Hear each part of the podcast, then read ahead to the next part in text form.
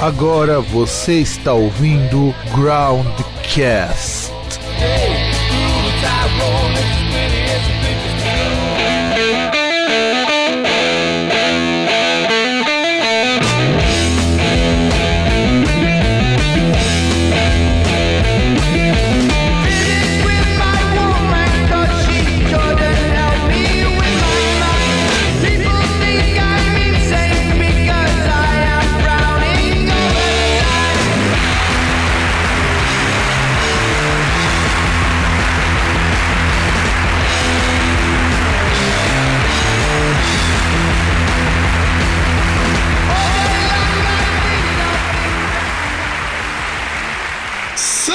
Saudações, amigos e amigas do meu, seu nosso programa Broadcast. Depois de caralho, uma hora e meia de perrengue para fazer esse programa funcionar. E depois de, porra, faz um mês que eu não vejo o César. Pode não parecer, vocês estão vendo tempo sem programa, mas o programa tinha gravado, não tava com tempo de editar, mas faz mais de um mês que eu não vejo o César. Então, eu sou o Fábio, aqui de Santo André, louco da vida de perder uma hora e meia para fazer esse programa rodar. E do outro lado, aquele que tá com o microfone que não está, que não é trifásico, o César. Eu só acho que o jovem tem que acabar. Eu Por acho quê, que o César? jovem tem que Por, por, por quê?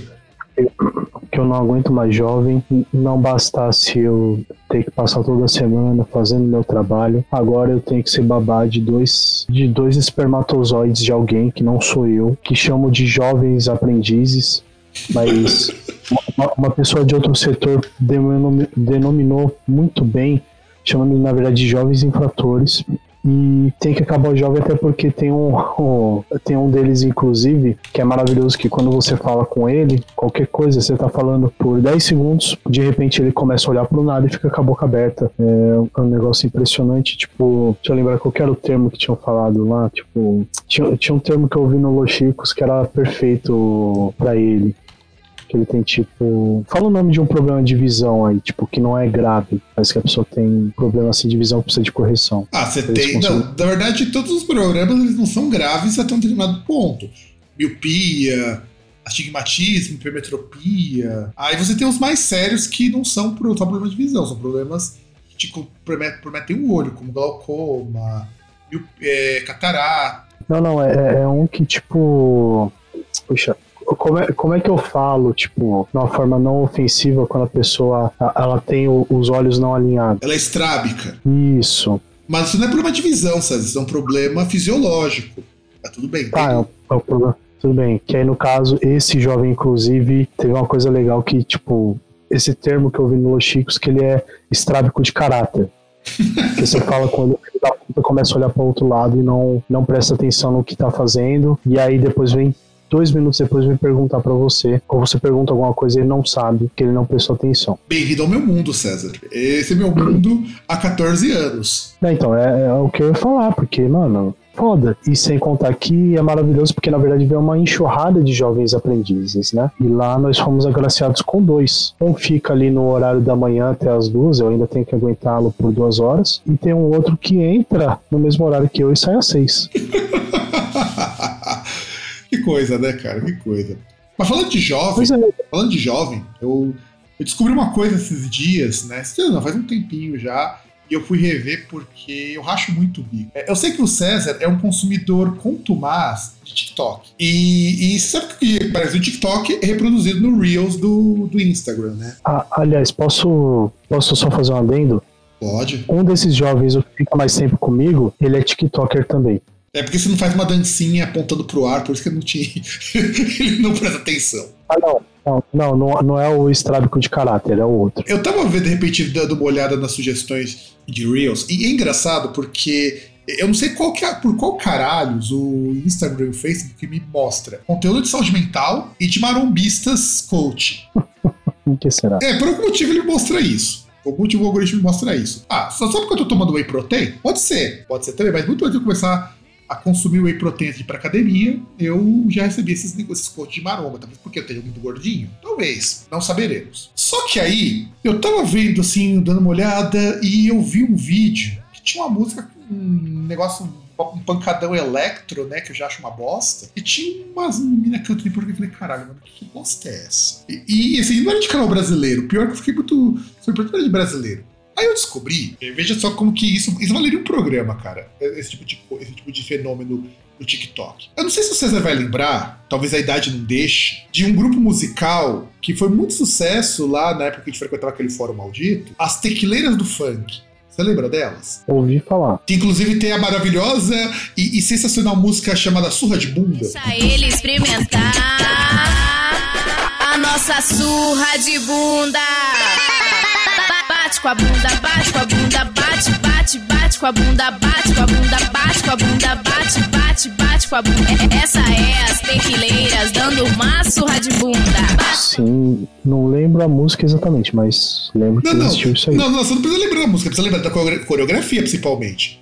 O cara tá literalmente tomando surra de bunda. Beleza. Eles, tinham lançado um segundo single e que não emplacou, né? Porque na época que elas surgiram, o Ostentação tava começando a ganhar força aqui em São Paulo e elas saíram de combinação no interior de São Paulo, inclusive. Olha que coisa embaçada, né? E quando chegou a ostentação, esse funk ligado a sexo meio que morreu por um bom tempo. Foi só o Mr. Catra que depois deu uma, deu uma levantada nisso, mas não tinha, sabe? Praticamente não tinha e depois ele voltou. O funk ostentação morreu e o funk de sexo voltou. Eu tô contando essa história porque essa música que eu tava ouvindo é- era uma música das tequileiras do funk, chamada Sentadão das Tequileiras. E, e- e qual que é o mais engraçado? Como que essa música viralizou? Ela viralizou porque alguém que nem sabe quem que foi, fez um remix electro dessa música. E os gringos colocam tudo enquanto é vídeo. Até um senhor de 90 anos colocando em vídeo de aniversário. Só que, tipo, a letra, cara, é, ela assim, eu fico imaginando, será que essas pessoas que colocam têm ideia do que, que essa letra significa? Porque eu olho aquilo e dou muita risada, porque os vídeos não tem nada a ver com o conteúdo da letra, sabe? E, e os gringos pagando mó pau pra música. E o mais triste, as moças da Tecleiras do Funk não ganharam um centavo com isso. É que esse é o problema, né? Não, isso é É gravíssimo.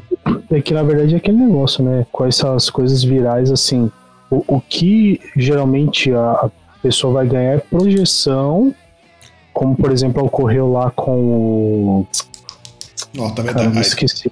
A, a idade já tá o, no- o, o nome tá na minha cabeça, mas faz tanto tempo que eu, que eu não ouço a musiquinha dos caras que aí eu esqueci o nome deles, os italianos lá. Ah, o Maneskin, que vai até choque no Brasil, aqueles. Cara. Isso então, porque, por exemplo, pro Maneskin, o que valeu a pena foi que deu uma puta projeção pra eles, e aí eles conseguiram estourar e, tipo, fazer tudo. Mas é que tá, mas é que tá, mas é que tá, César, pera, pera pouquinho. Mas é que tá um problema. No caso do Maneskin, as pessoas sabiam que a música era deles.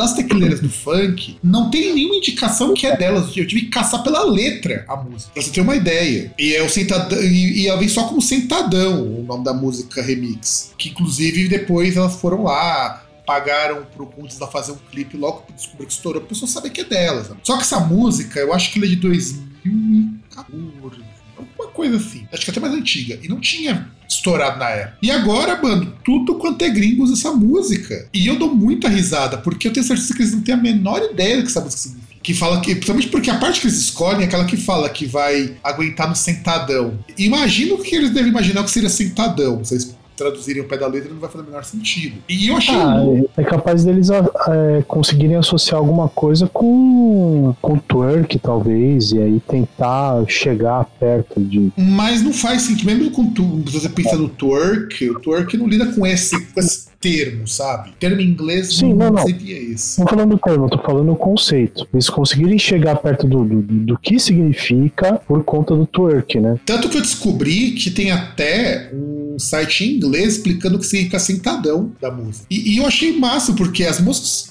Pô, no, só no TikTok elas têm quase 100 milhões de vezes que essa música já tocou. Essa música tá no, no Spotify. Sem ter o nome delas, coisa maluca. E ninguém sabe. E o pior é que o nome do DJ que tá que remixou, que parece que ele é um finlandês, eu não lembro agora, ninguém nem sabe nem se é dele, se ele já não pegou pronto esse remix. Então, mas aí ela tem que ir pra cima dele. Tanto, e tanto que elas queriam entrar num acordo com ele, sabe? E só que ninguém responde, nem as reportagens. O cara não fala nada. É tipo, é o cara que simplesmente colocou e deixou. Acho que o cara nem tá recebendo dinheiro por isso também. Ah, duvido. A plataforma não, não dá. A plataforma não dá resposta pra ninguém. Porque, tipo assim, se, se ele não tivesse recebendo, aí provavelmente ele falaria: não, ó, não fui eu, tô sendo usado também. Não, é que sabe qual que é o. Não, mas é que tá. A questão é tão obscura nisso daí que a distribuidora que jogou no Spotify, ninguém consegue entrar em contato, ninguém sabe nem que é a distribuidora. Se alguém tá ganhando dinheiro com isso, talvez seja distribuidora. Mas eu não acho que os responsáveis por isso, tudo ter acontecido, estejam ganhando algum dinheiro, porque, cara, você imagina, o que, que você estourar uma música com um remixer você não. que você ganha como remixer. O remixer o dinheiro é teu. Então, só que você divide com a pessoa que você fez o remix ou não. É meio obscuro o negócio, mas normalmente divide. Tanto que as é, moças, mas... elas queriam Sim. entrar em contato com o cara para fazer um acordo, sabe? Era. Porque eles entenderam que o que o cara fez deu uma, realmente uma levantada na música. Se não fosse o remix do cara. É, ressuscitaram, né? E me leva a crer uma coisa que eu comecei a pensar depois que eu notei isso daí, que é o que falta pro pessoal do funk aqui no Brasil estourar fora de vez. É investir em remix, cara. Sabe? Porque o pessoal não faz remix das músicas deles. Os caras fazem versões, um toca a música do outro, mas ninguém remixa essas músicas. E eu achei assim, o cara teve uma sacada tão genial de uma música que ninguém lembrava, e o cara só pegou a voz, não pegou nem ritmo da música original. E colocou uma base de electro. E ficou muito com aquela cara daquelas músicas de electro europeias, inclusive. Esse electro bem bosta. Mas funciona, cara, porque ela fica muito mais fácil de você transmitir, porque a língua não é barreira aí. E o cara fez certinho, o remix ficou muito bom.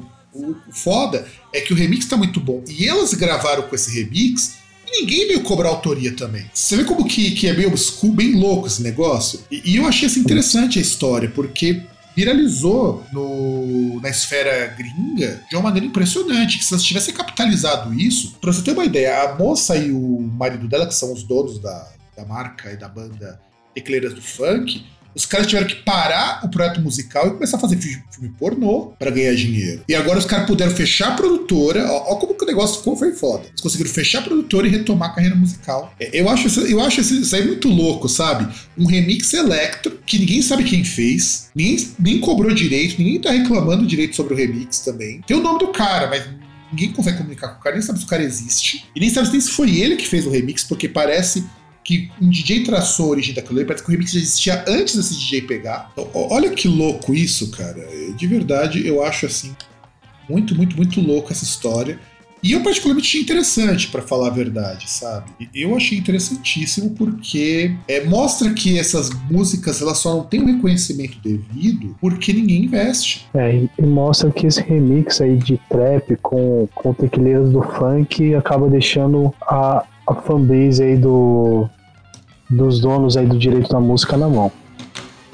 É, isso com certeza, mas, mas, mas isso expõe uma falha do próprio TikTok e, consequentemente, do Instagram também. Mas, assim, eu achei louco. Não sei se você já chegou a ver algum vídeo com essa música da Tequileiras do Funk. Não, não tô lembrando. Porque, assim, cara, não tem tipo de vídeo que aparece. Eu já vi em vídeo de mina colocando isso, para falar de um assunto mó sério. Já, já, já depois dei uma olhada, tem um senhorzinho comemorando aniversário ao som dessa música. Imagina se alguém fizer de surra de bunda, que foi o grande sucesso delas. É. Ah, se bem que já tem um remix meio assim, mas daí eu acho que as meninas ganham porque aparece o nome delas na música. Daquela música do quadradinho de oito. Que uma coisa vem. Uma versão Vaporwave dessa música, o que eu achei muito foda. Os caras têm uma versão Vaporwave dessa música. E, e assim, vale, valeria um dia a gente explorar isso num programa, cara, porque tem muita historinha, muitas dessas músicas que que são muito antigas, que foram que estão ressurgindo por conta do Instagram e do TikTok, sabe? E eu achei, eu achei maravilhosa a história, eu vou pesquisar. Tá vendo? Isso aqui deu um, um, mini programa sobre isso, quase, praticamente. Que eu achei, eu achei muito foda, muito foda mesmo. E aí, vamos pra pauta do programa de hoje, que é assim. A gente falou de Metal Lords no programa, tem o Stranger Things também, que tá meio que ajudando a voltar o pessoal a ouvir músicas de rock e agregados. E lá no, no filme, eles mostram, o cara dá uma lista de ó, coisas que você tem que ouvir, que é o básico pra você conhecer de heavy metal. Então, assim, tipo, a gente faz alguns volumes de indicações nossas, que é coisa bem rápida. A gente não vai comentar muito sobre história de discos, a gente vai deixar para programas posteriores. Mas acho que assim, o básico que você precisa conhecer para você não ter uma, pra você ter uma base, porque olha que coisa engraçada, ó. Uma coisinha interessante. Você, não sei se você acompanha, César, que o pessoal começou a crescer muito interesse na, na Kate Bush depois que tocou aquela música Running Up That Hill dela no Stranger Things. O que deu Sim, completamente. Todo lugar aparece, em todo lugar.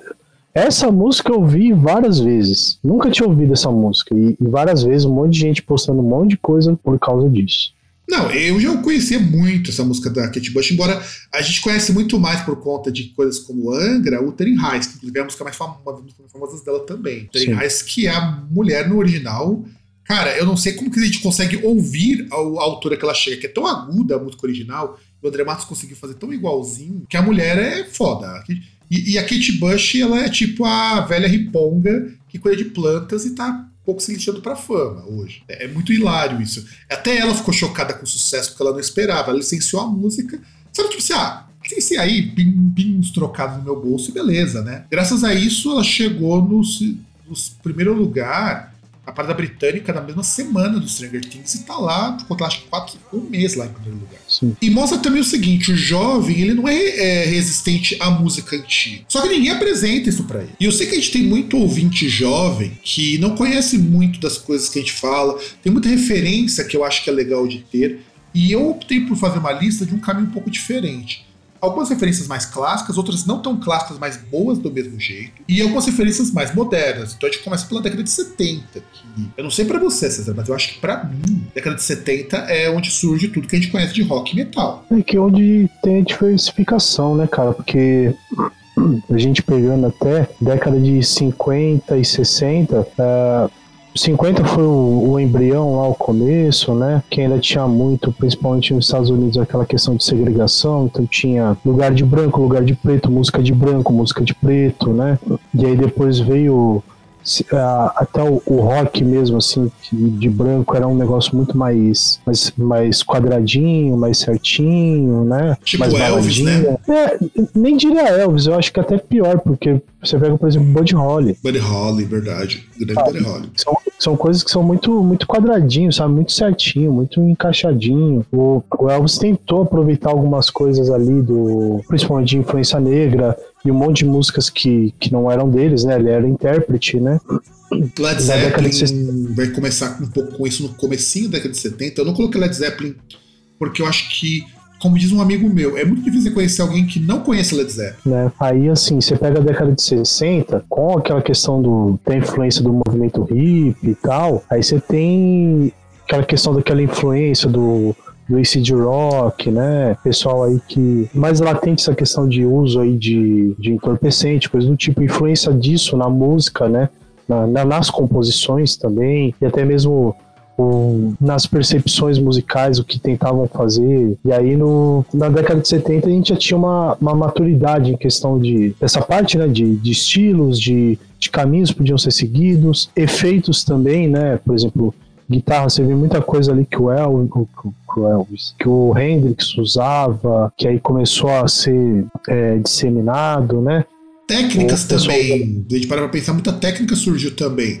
A própria técnica do Ayomi de deixar as cordas mais frouxas para conseguir fazer a, a, o ritmo dele suar normal, já é uma técnica também de instrumentação que a gente não tinha antes. Que aí tinha, por exemplo, você pega uma coisa que começaram a usar na década de 60 e depois foi, foi, é, foi mais usada aí, né, no caso da década de 70, aquela questão do eco de, de fita, é, aquelas caixas rotatórias né, com, com microfonadas para dar para dar efeito ali de reverb, então que algumas coisas que foram surgindo ali tipo em duas décadas e aí na década de 70 que teve aquela questão de você ter uma liberdade maior, assim, até de estilo, coisa do tipo, para conseguir colocar isso em prática, né? Tanto que você pega a década de 70, você vai ter aí uma profusão de estilos, né? É, tem, tem uma tipo, o aumento de estilos ele é exponencial, né? Que antes eu ia ter ah, rock, coisa do tipo, de repente vai ter lá, ah, você tem punk, você tem metal, você tem não sei o que, sabe? Várias coisas que vão surgindo aí nessa época. Inclusive, eu faço uma meia-culpa aqui, eu não coloquei disco de punk nessa lista, eu devia ter colocado. Faço uma meia-culpa aqui. Fica para um próximo programa, indicação massiva, né? De, de, discos que a gente vai. Aqui em tese seriam uns 20 discos de, de clássicos do rock e do metal. Mas serão 19 porque eu tive que matar um e eu não consegui colocar outro no lugar na década de 70. Então finjam que são 20 discos, mas são, na verdade são 19. Então, vamos começar, César, com um disco que a gente já devia ter gravado um programa sobre ele, que, assim, para mim é o mais fundamental do, do Black Sabbath pra gente falar de metal. Claro que a gente tem o Master of Reality, que meio que inventou um monte de coisa também, mas Paranoid, para mim, é o que inventou. O conceito de metal, para mim, começa em Paranoid. Porque você tem músicas assim, tudo bem que ele é gravado quase junto com o Black Sabbath, gravado na mesma época, eles são lançados no mesmo ano. É no mesmo mesmo ano. Mas o que a gente percebe, porque assim, enquanto o Black Sabbath teve que, teve que dar um jeitinho para completar o disco, porque não tinha música suficiente, até comentou isso no programa sobre Black Sabbath, no Paranoid você já tem um disco quase, um disco pronto praticamente, que era o War, War Pigs, e eles acrescentaram uma música, que foi a Paranoid, que foi composta em 10, em 10 minutos. É, porque eles não eles queriam chamar o disco de War Pigs, mas o pessoal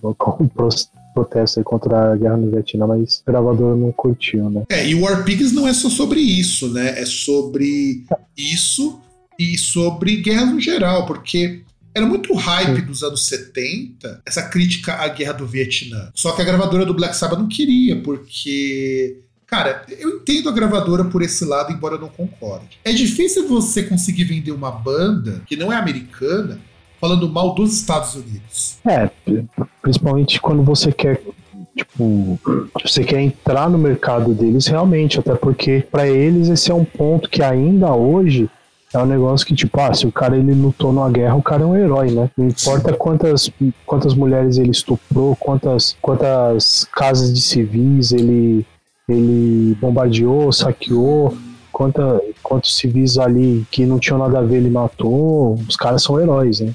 É, a gente comentou um bocado sobre isso na, naquele especial de música de protesto, que a gente precisa inclusive dar uma atualizada com as novas manifestações de música com protesto, né? Que surgiram dois anos, mas é bem por esse rolê, sabe? Por esse rolê. E por que, que eu falo do, do Black Sabbath, do Paranoid do Black Sabbath principalmente? Porque você tem Paranoid e Iron Man para começar. Eu acho que essas duas músicas já são embrião para muita coisa, principalmente Paranoid, porque comparado com as músicas do disco anterior, do primeiro disco, ela é uma música super rápida, super curta, pouquíssimos acordes. É, Paranoid, assim, tirando questão do solo, assim tal, a forma como ela é direta é quase um punk, né? E a duração é. dela também, porque ela é curtinha.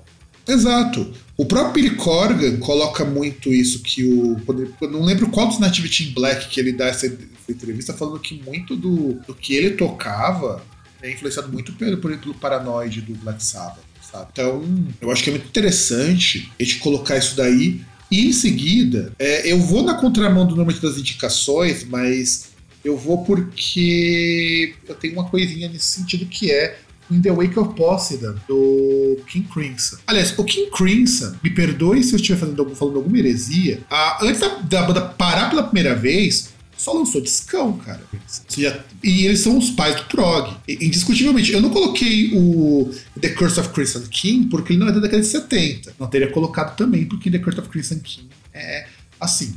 É curioso que é um disco que saiu na mesma época do primeiro disco do Black Sabbath e já era melhor que o Black Sabbath em termos de composição, de técnica, de uma moda de coisa. E o Robert Fripp é um monstro, cara. É assim, eu acho The Wake of Poseidon baita de um disco, porque olha a formação que tocou esse disco.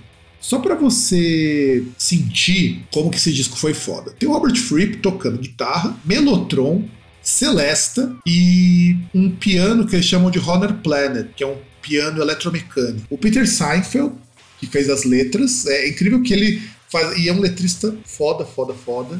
Inclusive foi o cara que escreveu as letras do The Court of Crimson King. O Michael Gales gravou a bateria, que ele também. Michael Gillis, aliás, gravou. E ele também é um cara que já gravou muitas coisas com o, King, com o Robert Fripp. O Greg Lake, que é que depois, mais pra frente, foi formar o Emerson Lake and Palmer. O Greg Lake, que aliás, outro, outro cara assim, monstro, monstro, tocando, fazendo vocal. Uh, Mel Collins tocando. Mel Collins tocando saxofone. O Gordon Haskell, que é um é um guitarrista de jazz, é um vocalista de jazz e já tocou muito pop, já tocou muita coisa. E também teve o Peter Gillis também tocando baixo, o Keith Chip tocando piano, o Tony Page eh, fazendo a câmera de gravação, ou seja, é um disco que tem só cara braço. E eu acho foda porque, assim como o The Court of Crimson King conseguiu um bom sucesso em The Wake of Poseidon, ele já muda completamente a, a parada da música. Eu acho que a música do. É que, é, é que uma coisa que eu queria acrescentar é que ele muda também porque, tipo, a distância entre os dois discos se dá também porque, tipo, a banda praticamente é toda reformulada, né? E depois ela se dissolve novamente, né? Tem várias pessoas ali que, tipo, estavam só em um disco só participaram desse disco, igual o, o Lake que saiu pra é, formar o, LP, o ELP, né? O ELP ou Emerson Lake and Palmer. Aliás, é engraçado que tem gente que só participa de uma música. É, É, é muito foda isso. Porque é praticamente assim, o The Wake of Posse, ao contrário do primeiro disco, que é a banda do King Crimson, o segundo disco é Robert Fripp e Parsas, sabe? E é muito louco isso. É um disco que deu um maior problema para gravar, tanto que o disco é muito mais caótico. As músicas são muito mais rápidas e uns concertos, umas composições assim, muito mais assim, absurdas. E você que é moleque que bate punhito ouvindo Dream Theater, você devia escutar esse disco do King Crimson e guardar os discos do Dream Theater porque são muito ruins. Na moral, na nossa lista tem Dream Theater também, mas Dream Theater bom. Sim, isso existe aí. Então, o The Wake of Poseidon, eu acho que é um baita de um disco. E aí nós chegamos no terceiro, que aí a gente já consegue começar a a nossa trinca de discos de prog, porque vão ser três discos de prog em sequência, que é Yes com Fragile. Eu acho que Fragile é, é aquela prova de que os anos 70, no caso 73, dois, é, 71 anos depois do The Wake of Poseidon, é o primeiro disco assim, do Yes que tem que suceder o, Yes Songs, que já foi um baita de sucesso, coladinho lá com King Crimson, né? E, e tem uma das músicas mais fantásticas de rock dos anos 70, que é Roundabout. Puta, que música foda Roundabout, cara. E não é aquela. E é a música que tem de tudo que todo fã de prog punheteiro de instrumento tem. Tem até solo de cada instrumento dessa música. E, e, também é um, uma coisa que, tipo, o Yes ele conseguiu ter uma grande repercussão sem ser, sem tentar ser, assim, pop pra caramba, igual eles fizeram depois, né? Não, é que depois eles precisaram fazer isso para poder pagar os boletos, mas mesmo quando eles fazem pop, tem até um estudo que mostra que não é uma composição pop, ela só soa pop. Muito engraçado. Sim. Não, então, mas é que tá, não, não é crítica em relação a eles fazerem pop, porque é aquele negócio, o problema não é você fazer pop, é você fazer o que você vai fazer de forma boa ou não, é você fazer direito ou você fazer qualquer merda. É sim, que, tipo, né, que tem, tem gente que vai fazer lá pop, porra, faz pop fudido pra caramba. Tem gente que faz qualquer merda lá, faz um negócio com a bunda e foda-se. Até porque Wonder of Lonely Heart, que é a música mais pop do Yes, é uma puta música. Sim. Que inclusive é música da Rádio Beijo. Eles tocam direto essa música. Parece que o Yes. É, é que as outras, quando você vai tocar Roundabout, tem quase 10 minutos. E tem uns andamentos. Eu acho muito bonita a Roundabout. Pra mim é a melhor música desse disco. É que o, o até Owner of a Lonely Heart tem umas coisas assim, mas é diferente. Mas é o Roundabout é. É aquele negócio, são propostas diferentes, né? Inclusive, você ouvinte que não conhece Yes, eu recomendo que você fuja do Close to the Edge. É um puta disco, porra, mano. Só que você tem que pegar a, a música e ter um dia para escutar aquilo ali, porque, cara. 20 minutos de uma música, era um lado de um vinil. É, é o Ian Anderson, chega, Ian Anderson e o, o outro cara lá que morreu também, esqueci o nome cara agora, eles, assim, no máximo, sabe? Da, da piração. Chris Squire, desculpa, Chris Squire. O Chris Squire e o Ian Anderson, os caras bitoladão, um monte de música erudita e o cara é quatro, compuseram uma pé de música erudita. Isso e o Tales of Topographic Ocean, são dois puta discos do caralho. Mas eu acho que o Fragile é mais fácil, mais palatável pro ouvinte que não tá acostumado com esses provas de vídeo. É porque eu acho que a maior música Vou até conferir o setlist daqui para eu não falar bobagem. A maior música desse disco tem 10 minutos e é uma música extra. No disco original, a maior música é Roundabout, com 8 minutos e 29. Qual? Você diz do. Do Fragile. Do Fragile. Ah, tá. Não, Close the Edge tem duas músicas, cara. Close the Edge tem duas músicas. É, é verdade. É, que na, que na verdade é assim, é, é, é, aquele esquema, né? O, a ideia deles é como se fosse uma, uma peça, né? Como se fosse um, uma, uma, uma sinfonia, né? Tipo, é, é aquele negócio ele ter vários atos, vários andamentos. Exato, cara. O, o Close to the Edge tem duas músicas. Close to the Edge, de 18 minutos, e o I, de 10 e vai, tem a Siberian Catru, que é um, assim, uma encerramento de 8 minutos e pouquinho. Três músicas, cara. É, é o desconto é, Não, então aqui é aquele negócio, né? Que você pega cada, entre aspas, música tem quatro partes, né? E daí pra baixo. Não, é, não vai chegar que nem o Tales of Topographic Ocean, que, são, que é um vinil duplo.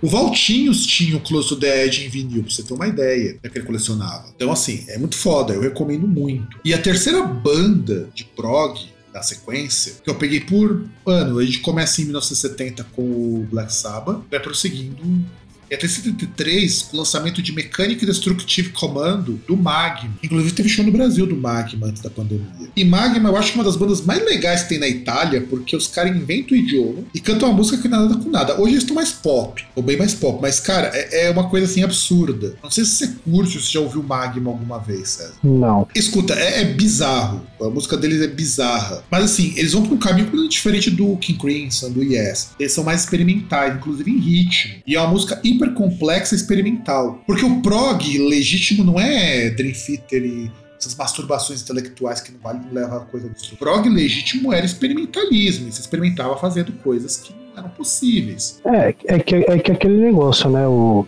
pessoal acha muito que prog, como tem a ver com rock, e sei lá porque eles fazem ligação com metal, acha que prog tem a ver com guitarra. Tipo, prog é muito mais um lance de sintetizador, de principalmente você ter a, a inclusão desses instrumentos eletrônicos e, e, e coisas eletrônicas no rock, né? E também, e um negócio que até... e não, e também você incluir outros instrumentos não convencionais, melotron, cítara, vibrafone. Não, não, não, sim, sim, principalmente você ter instrumentos aí é, eletrônicos, né? De, de, você ter que, que era uma coisa que é rechaçada por exemplo, se a gente for ver até. Hoje nem tanto, mas você pega. Acho que até a década de 90, poxa, tinha banda que não nem gravava de forma digital. Se recusava a usar, por exemplo, um simulador, alguma coisa assim. Tipo, aliás, se recusava a usar, sei lá, é, amplificador transistorizado, usava amplificador a válvula. É, não, sim, tipo, sim. Sim, sim. Não, e aí, pra gente poder completar aqui, eu acho que o Magma mostra também aquilo que o Prog tem como proposta, de você experimentar com tudo, com tudo. Inclusive com uma língua que não existe. Que também foi seguido pelo Hankei Uh, acho que não ser. Eu sempre esqueço o nome da banda japonesa que faz a mesma coisa, só que em japonês inventado. Uma, uma língua que lembra japonês, mas não é japonês. Aí temos Alice Cooper com Billion Dollar Babies em 73. E eu acho isso legal porque, primeiro, tem duas, dois dos grandes clássicos do Alice Cooper, que é I Love the Dead e No More Mr. Nice Guy, que você ouve a versão dele você desacredita que não é do Megadeth. Embora o Alice Cooper participe da versão original da versão do Megadeth. É muito, muito interessante isso. Até porque essa é a música que foi para depois do Wayne's World. Sim. E o que, que você acha, e, por sinal, e por sinal, a versão decente do, do Megadeth, incrivelmente, né? Incrivelmente. Cara, o Alice Cooper é. Também nessa parte de experimentalismo, né? Era principalmente essa questão de experimentalismo, mais nessa questão da teatralidade, né? Porque, igual, a gente falando ali, 50 e 60 tal, que tava começando tudo. Não só essa questão de explosão de estilos, né? De rótulos aí de, de música, também essa questão de de forma de apresentar, né? De simplesmente não ter só um quatro caras lá, cada um com seu instrumento, vamos lá e foda-se, né? Você ter essa questão de você ter uma, uma, uma atuação, tipo um personagem ali, né? Performance. É isso, a performance, assim. Porque não é só, ah, vai lá, vamos tocar e tal, a gente pega o instrumento e toca. A construção de uma história, igual a gente falou aqui do prog, que o pessoal, tipo, montava música aqui como. montava o disco ali, tipo ah, tem uma música que são 20 minutos, porque tipo, são vários, vários atos. Você também, dessa parte, e, e principalmente uma coisa importante, né? Porque se pegar principalmente década de 70, 80, um dos pontos mais assim importantes, hoje também é importante, né? Por outro motivo, principalmente pelo motivo econômico, mas uma das formas mais importantes assim da banda para ela poder se, se se propagandear, né, de se divulgar é fazer show, né? Principalmente se você faz um show que te, sabe, você faz um negócio assim, totalmente diferente, assim, que a pessoa olha e fala, mano, que a pessoa fica chocada, assim, que a pessoa, sabe, é, aquele registro que criou a marca indelével na cabeça da pessoa, que a pessoa olha aqui e fala, pô, eu nunca vi isso, nunca vi um negócio desse, e, tipo, provavelmente nunca mais vou ver um negócio assim na minha vida. Vou ver alguém que faça um negócio parecido com isso, né? Não, e assim, e esse é o sexto disco do Alice Cooper, que já tocava há muito tempo, da década de 60. E o Alice Cooper, eu acho que é sempre interessante a gente escutar o Alice Cooper nessa década de 60 e de 80, porque depois ele muda completamente depois que ele conversa de cristianismo, porque ele incorpora aquela coisa sombria, aquela coisa macabra que mais pra frente é influência pro King Diamond, influência pro Black Metal, que também é teatral. Que, aliás, hoje as bandas de black metal mais novas, do, do pessoal do novo black metal, né? E até do pós-black metal, meio que abandonou em troca da musicalidade. Mas a teatralidade eu acho que é uma coisa legal. que Eu sempre falo que assim, eu gosto muito de música que tem performance. Eu acho que você valoriza muito a música se você casa os dois. O pop tá sabendo se aproveitar muito bem disso. Se você vê as performances da Madonna, da Rihanna, da Beyoncé, e o rock perdeu isso porque para muito fã, isso é menos legítimo. Tanto que nem visual você tem mais das bandas. Não que eu seja contra, eu acho que você também tem que mostrar que o pessoal do rock pode ser gente normal, mas perde um pouco do lado artístico da coisa, sabe? É, é porque de repente você volta pro, pro que era o. Por exemplo, você pega aquele. O indie lá do começo da década de 2000. Um monte de gente ali que parece que você não sabe se saiu da São Paulo Fashion Week, se saiu de, um, de uma sala de aula da FAAP, É, bem por aí. se saiu de um curso da PUC, sabe? Tipo, tudo, tudo cara de, sei lá, de, de universitário drogado. Tipo, aliás, ah, tá, não de universitário drogado, mas vamos lá, de universitário, né? Tem o drogadão, tem aquele mais lerdo, tem o outro que é mais pop, assim, sabe? Fica muito todo mundo com a mesma cara também. É, mas Então, é tudo branco também, né? É, porque a performance é o que traz o a autenticidade, né? Então, e, é- e é curioso porque o Jimi Hendrix era muito performático. Os Rolling Stones sempre foram muito performáticos. É que você não tinha esse lado tão teatral como Alice Cooper trouxe. O Judas Priest também, que vai estar aqui nessa lista mais pra frente, também trouxe um bocado. É, é, é que o Alice Cooper ele é um personagem, né? Por exemplo, como o King Diamond, ele é um personagem, não é, não é o cara, não é, por exemplo, o James Hetfield, que é o cara lá que é, ah, eu sou vocalista e guitarrista do Metallica, que simplesmente ele vai lá, toca, canta, acabou. Tipo, ele é um personagem, ele tem toda uma construção, uma história ali pra jogar ali, né? Tipo, é, é mais ou menos o meio, o meio do caminho que o Ozzy tinha, né? Que, tipo, o Ozzy ele tinha essa questão da performance, mas era um negócio muito mais questão de, de, de espontaneidade, do cara tá alucinado e ele começar a fazer um monte de coisa ali que, tipo, mano, em condições normais ele não faria. Mas, tipo, como ele tava lá chapadaço, ele ia lá e pula e canta e vai, tipo, tá cheiradão ali, tipo, ah, vamos lá, não sei o que, sabe? Tá parecendo um, tá parecendo um médico. É, exato, exato. exato. E eu também não coloco aqui, né, não coloquei nessa lista de propósito o Kiss, porque o Kiss, dificilmente alguém não conhece o Kiss. Mas o Kiss meio que evoluiu um pouco que o Alice Cooper fazia, o embora sejam quase da mesma época. O Iron Maiden fez, faz muito isso, embora a performance do Iron Maiden seja um cenário. Porque eu não acho que assim. Gosto muito do Bruce Dixon como performer, eu acho que ele é muito bom.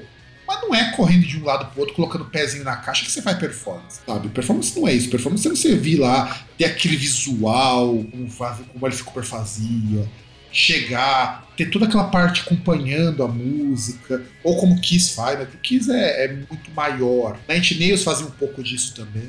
A gente comentar um pouco pra frente. Não, é que, é que o, o- é que o que o, o que o Kiss faz é sacanagem, né? O que dá pra gente comparar que veio, sim, décadas depois é o Rammstein que faz um negócio que é parecido com o que o Kiss faz. É, exato. E olhe lá, né?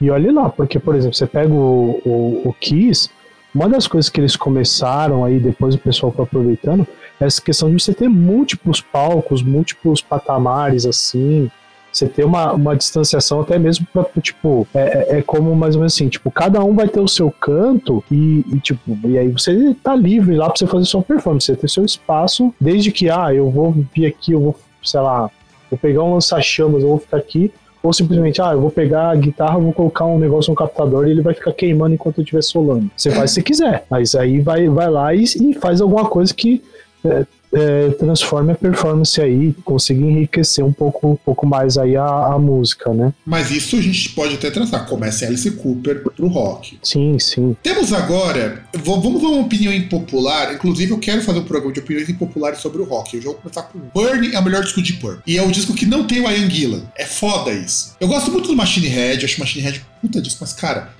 Burn é o melhor disco de Purple, disparado. Começando pela faixa título, Burn. O de Purple não vai, nunca conseguiu fazer nada tão bom depois disso. Então mostra assim, o problema não, não era o, o, o, o Blackmore, o cara faz calhadão que brigava com todo mundo. O problema era o Ian Gillan, que não, conseguia, não tinha.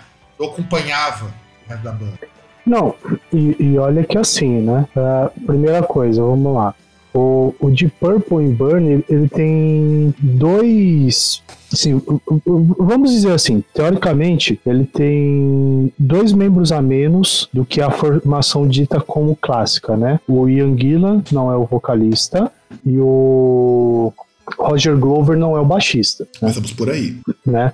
O, o baixista é o Glenn Hughes Pois e os é, né? vocais são divididos entre Glenn Hughes e David Coverdale. Pois é. E, e, assim, lembramos que Glenn Hughes, ele é assim, a alcunha dele é simplesmente a voz do rock. E tipo, ele é um cara que principalmente se você pega carreira solo dele, que aí você tem várias coisas diferentes, até por ele ser baixista e que para ele tanto ser baixista quanto vocalista é algo indissociável, não tem como ele chegar e fazer esse tipo só uma coisa, é, você percebe que até assim, como ele é um baixista, ele tem a questão de versatilidade no que ele canta, né? E, e você, e você tem o é- Coverdale da melhor forma possível naquela época, antes dele se estragar no White Snake, Sim. né? Porque ele ainda só fumava alguns cigarros por dia. E, cara, porra, pelo amor de Deus, Burn, cara, não, cara, não sei o que acontece. Porque assim, eu, eu acho que toda vez que alguém chega e fala, poxa, César, você precisa ouvir isso aqui, que é um negócio que, tipo, nossa, é muito foda, é muito foda. É. Infelizmente, a primeira coisa que eu paro assim, eu falo, cara, vamos ver se é foda. Vamos ver se eu vou. Quando eu ouvir isso aí que você tá falando, eu vou sentir a mesma coisa que eu sinto quando eu ouço o Burn. Porque é, Cara, não sei, velho. Eu, eu, eu acho que, tipo, o, o que acontece no meu cérebro quando eu ouço o Burn é o que acontece no, no cérebro do Aécio quando eles cheiram a carreira generosa. Porque não, Não, é possível, cara. É, Não, É e, e a versão ao vivo de Burn, porque tem de um Monster of Rock aí, que eu lembro que a primeira vez que eu vi Burn foi essa versão ao vivo. Que ainda era assim, o Glenn, tem o, o, o Ian Gillan no vocal, que ele voltou um pouco depois, porque foi quando teve a última briga dos caras lá, e aí cada um foi pro seu canto. Mano, é superior a qualquer coisa que o Purple fez antes. Não, e, e convenhamos ainda que tem uma, por exemplo, você falar só da música Burn, tem uma séria acusação de que o solo de Burn, ele é gravado de uma forma. Não, não. Ele é gravado de uma forma que o, o, o Blackmore nunca tocou ao vivo, né? Porque, por exemplo, até mesmo quem, quem você vê ali que você pegar de partitura e tablatura, como tá é, escrito, não é a forma como ele toca ao vivo, né? Que dizem que tem algumas notas que faltam ali é, entre tipo aquilo que é original e aquilo que ele vai reproduzir, né? Tipo, que, que é um bagulho que ele fez que é acima. Tipo inclusive. aquela música do, do King Crimson que o cara levou 20 anos pra tocar, né? É, é, é- é que não é mais questão assim, sabe? É que é mais ou menos um bagulho do tipo, meu, o cara gravou um negócio e ele não consegue tocar, sabe? Mais, mais ou menos como aquele lance do. Você pega, por exemplo, do. Do, do ex-vocalista do Queen's Reich, ou, ou, por exemplo, do Michael Kiske, que gravou lá a música na década de 80 e, e não consegue, tipo. Tudo bem que no caso eles não conseguem porque ferraram a voz, né? Mas, tipo, o cara não consegue fazer aquilo que ele fez, né? Não, mas daí é vergonhoso. O Kiss caiu muito. Assim, Não, ele, sim, continu- sim, ele sim. continua um bom vocalista e tal, mas ele caiu muito. E Não, então, eu- mas aí, mas aí, vejo- o problema é que, é eu- que, eu vejo que a que- voz é um instrumento Sim. complicado, né? Sim, sim, sim. Não, e no caso do Geoff Tate é porque o cara não se cuidava mesmo. Um dos motivos pelo qual ele foi chutado com o Chris Reich é porque ele não tinha compromisso com a banda. Já até noticiou isso na época que formou dois Chris Reich e o Chris Reich dele é vergonhoso de ouvir. Ah, não, cara. E a gente devia ter comentado naquele programa de turnês de discos clássicos que o Chris Reich com o cara faz isso. Bom, e já que Por falamos lançaram tudo, né? Só pra, só pra colocar um negócio que não tem nada a ver, já que foi citado, que eles lançaram um disco, né? acho que semana passada, né? Pois é. E não é desse que o cara tá fazendo turnê, fazendo turnê do Persimmon Crime. Ah, não, que lançou disco, eu tô falando o, o, Chris Reich é oficial. Ah, tá. eu é sou o single. Rick Wakeman grava um daqueles discos que hoje seria inviável para qualquer gravadora gra- fazer. Aliás, Rick Wakeman, os primeiros discos dele, depois que ele sai carreira solo e só faz coisas absurdas, né? Porque a banda original dele não dava conta. Porque Rick Wakeman reza a lenda, e eu não duvido disso, que todo o instrumento de tecla possível já tocou, inclusive iPad. Tem show que ele toca com iPad, inclusive, porque tem um monte de teclado. Show do Wakeman, eu já vê um monte de teclado que você vai ter na tua vida, porque um deles custa uma casa. É. E o cara tocou até no iPad. Toca do contrário do cara lá do Noturnal, ele sabe tocar no iPad. E ele lançava sempre discos muito megalomaníacos. Eu gosto muito do disco do Viagem ao Centro da Terra. Eu acho que é um, um disco fenomenal. Porque, porra, mano, ele vai mobilizar muita gente, mas esse que eu coloquei na década de 70, The and Legends of King Arthur and the Knights of Round Table, ou o disco do Rei Arthur, é uma rock ópera, em tese, para falar sobre o Rei Arthur. E é um disco que ele conseguiu ser viável porque, porra, o cara conseguiu o segundo lugar no, nas paradas britânicas com esse disco. Só que é um disco que, olha só como que esse disco é bizarraço. Primeiro que é um disco de músicas bem longas com vários interlúdios para contar a história do Rei Arthur. E ele mobilizou narrador, corista, é, orquestra, arranjador de orquestra, e ele teve uma regravação desse disco com mais gente ainda, sabe? Ele mobilizou por baixo por baixo umas 12 pessoas para gravar esse disco. Só na parte musical. As pessoas estão querendo cortar tanto custo que as pessoas já compram um sampler pronto. O Rick Wakeman, ele conseguiu fazer isso e para contar a história Rei Arthur. E é um disco lindo. House of the Table é, é, um disco maravilhoso. Eu gosto mais do Viagem ao Centro da Terra. Eu acho ele melhor. Mas eu acho que, aliás, o Rick Wakeman, ele é foda, cara. Ele é foda. Depois ele vai fazer músicas mais curtas, porque aí a grana não dá mais, né, cara? Não dá muito disso. E o que você acha do Rick Wakeman, César?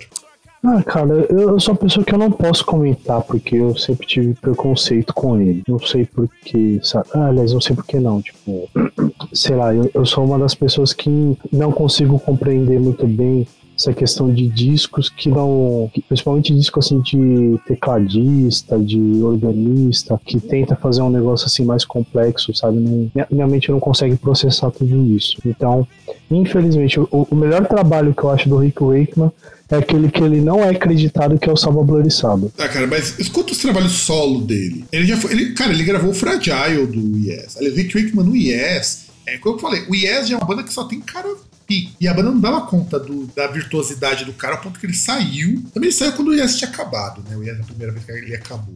É. Tanto que ele grava até o. Aquele disco horroroso, o Torneito, que é muito merda, cara. Muito merda. E aí ele vai depois sair carreira solo, da qual. Quer dizer, ele já tinha carreira solo dele antes, né? Mas ele consolida. Tanto que ele consegue, com o Journey to the Center of the Earth, que é o disco que vem antes, eu já tinha indicado esse, mas eu prefiro o Rei Arthur porque eu acho que é interessante para o ouvintão perceber que dá para você fazer discos de histórias que teoricamente são mais épicas sem fazer aquele power metal ruim, cara. Da, daí é muito bom esse disco. É muita. Só que, porque assim, ele, do contrário do que acontece, por exemplo, com o Derek Sherinian, outros tecladistas que vieram depois, ele não investe só no teclado. O teclado não é o que brilha mais. Mas é irônico porque o rock nunca foi um gênero para muita gente, principalmente nos anos 90, por conta de custos, orientado a teclado. E o Yes meio que orientava a outras coisas. É, todo mundo tinha destaque. O Rick Wakeman meio que pegou isso. Só que, claro, o teclado tem mais peso, porque ele é o dono da banda. O dono da banda de guitarrista, lógico que guitarra vai ter mais peso. O dono da banda do Yes era baixista, o Chris Squire. Mas não é o baixo que brilha mais. Embora Roundabout tenha uma linha de baixo que é caralho. Roundabout e é, você vê que a questão de mudança de andamento, aquela parte ali da, de ritmo também é uma coisa que conta bastante, né? Conta, conta muito, conta muito mesmo. concordo é, é, que assim, é que é uma coisa que, tipo, que o baixo e a bateria seriam o, o brilho, só que é uma coisa que não, não sobressai, né? Só sobressai quando dá errado. É, exato. E aí temos Sad Wings of Destiny, do Judas Priest. Segundo disco da banda. E por que eu indiquei Sad Wings of Destiny aqui? Porque se você vai escutar rolla, você não reconhece o Judas naquele disco. Sad Wings of Destiny é a forma que o Judas vai seguir os discos posteriores, inclusive pro último. Ali eles são uma banda de metal. Ali é o Rob Halford fazendo agudinho lá no talo. Ainda não usava cuecão de couro nessa época, ele vai usar depois. Vai usar na época do British Steel que ele vai começar a usar o cuecão de couro, essas coisas de boate gay. Mas, cara, The Reaper, eu acho que é uma música tão foda Judas Priest, tão foda. E assim, é a mudança do Judas de uma banda de rock convencional, de um hard rock bem ruim, pra uma banda completamente diferente, uma banda mais técnica também. Tecnicamente eles melhoram muito do, do rock and roll pro Wings of Destiny. E eu acho que The Reaper, que é uma das minhas músicas favoritas desse disco, junto com Victim of Changes, eu gosto da introdução de Victim of Change. É, tem muito cara de música de filme aquilo ali, sabe? E tu, César, o que, que você acha do Wings of Destiny? É, tipo, é o, é, é o disco antes do. Aliás, era a época ainda antes do Halford conhecer o Ostra Azul, né? O Lara Ostra Azul. tipo. E, e, é legal até assim que você pega a questão de ter temática mesmo, que você vê que, tipo, tem algumas coisas que acabam sendo recorrentes, viram tema ou viram padrão, sabe? Viram coisas assim que orbitam assim o, o mundo, principalmente de metal, coisas do tipo, né? por exemplo, em relação à temática, igual você tem o The Reaper que fala do, do Jack the Ripper, né? Serial killer lá da é, britânico. É, da era vitoriana. Isso, que é um, que é um tema que depois, assim, que, que foi sempre, assim, foi sendo propagado, assim, por diversas vezes, né? Tipo, você ter esse, esse, tipo de música, você ter uma temática dessa, uma coisa sombria, não, não é glorificando nada do tipo, mas tipo, você ter uma temática assim, né? Mas histórica também, né? É. A Tyrant também eu acho uma, uma canção legal, assim. Foda, foda, hum. foda foda. Eu gosto muito desse disco. Eu gosto mais dele até do que o Sim After Sim. E olha que o Sim After Sim é um disco melhor em termos de composição. Mas eu acho que assim, Sad Wings of Destiny, inclusive pra época, a capa desse disco é uma coisa maravilhosa. É ia falar disso, cara. Que a capa também, sabe? Também Parece, é um negócio assim bem. Pra 76, cara, provavelmente eles contrataram alguém que ilustrava RPG pra fazer isso. Porque é muito cara de ilustração de RPG dessa época, sabe? E eu acho muito foda. E aí, o último disco da década de 70, que eu vou que eu gostaria de comentar, que é um dos meus discos favoritos de uma banda que infelizmente até morreu um cara agora dela, que é o Goblin, com a música da trilha do Suspiria. Mano, que disco foda. E que disco esquisito pra caramba, disco do Goblin. Eu gosto gosto muito do Goblin. E sabe que, como, que, como que surgiu o Goblin, César, lá na Itália? Que o Goblin era um monte de cara que foi contratado pelo Dario Argento para fazer a trilha do filme Profundo Rosso, né? Que no Brasil tem o nome de Prelúdio para Matar. O que tem título? É, é, é, que aquele negócio, né? Acho que já foi dito até em outros lugares que, assim, essa questão de nome não é só questão de simplesmente tradução literal, né? Tem muito questão da produtora aqui que às vezes fala, ah, cara, mas se você só traduzir não vai ficar legal, é, coloca uma ideia diferente e tal. Em algumas coisas fica, fica legal pra caramba, em outras, infelizmente. Mas se mata porque a cor vermelha faz muita força no filme do Profundo Rosso. e aí o que, que aconteceu? O, o Dario Argento era muito amigo do, do Simonetti. Falou, cara, eu preciso de uma trilha de filme e eu acho que você é bom nisso, né? Você tem o que eu quero. E aí os caras montaram a banda pra fazer a trilha do Profundo Rosso. Só que deu tão certo que os caras continuaram, porque o pessoal gostou muito da música. Porque, assim, é, é, você tem que imaginar que o, o Dario Argento não teve, assim, uma música feita por filme. Teve uma banda montada para fazer a trilha de um filme. E uma banda de músicos muito bons. Só que eram uns músicos muito não convencionais, porque o Dario Argento também não era um cara convencional. Os filmes do cara são, assim, pesados até. E aí que vem o Suspira, que é o grande clássico, foi até regravado, com direção do, do cara do Coldplay. Nossa, assistindo, falaram que tá bom o filme pareça. E a trilha do Goblin é uma coisa do outro mundo. Porque eles misturam ruído, tem parte de barulho, fala do filme no meio da música. Assim, a música. E, eles tocam tudo atonal aquilo ali. Tem hora que parece que a música não vai chegar a lugar nenhum, mas. Cara, dá pra você ouvir sem conhecer o filme e conhecer o filme. São duas experiências assim que eu recomendo muito. Porque o disco é tão bom que ele faz sentido fora do filme. Por exemplo, como os caras são foda. E você, eu sei que você curte o Goblin, que inclusive eu sei que no programa você comentou que você ficou muito frustrado de Spotify indicar um Goblin que era um black metal ruim. Ah, não, na verdade acho que não era indicar, era que tipo. Acho que foi a mesma coisa que foi em relação ao Tony Iommi. Você digitava Iommi e você ia ver Goblin, apareciam homônimos, né? E tipo, na, na página assim, por exemplo, você achou ali, ah, ah Iommi. Ah, Black Sabbath, não sei o que. Aí tem uma, um disco de uma banda italiana que não tem nada a ver. Com o Goblin era algo parecido. Com o Goblin acho que nem era black metal, acho que era alguma coisa eletrônica. O que aparecia para mim era black metal, e é bem ruim, inclusive. É, eu não lembro, só, só lembro que, tipo, é, é, uma dessas coisas assim que, tipo, não tinha uma identificação, uma separação do que é o que, né? Mas Cara, é, é, é, que aí é, é que é chato a gente.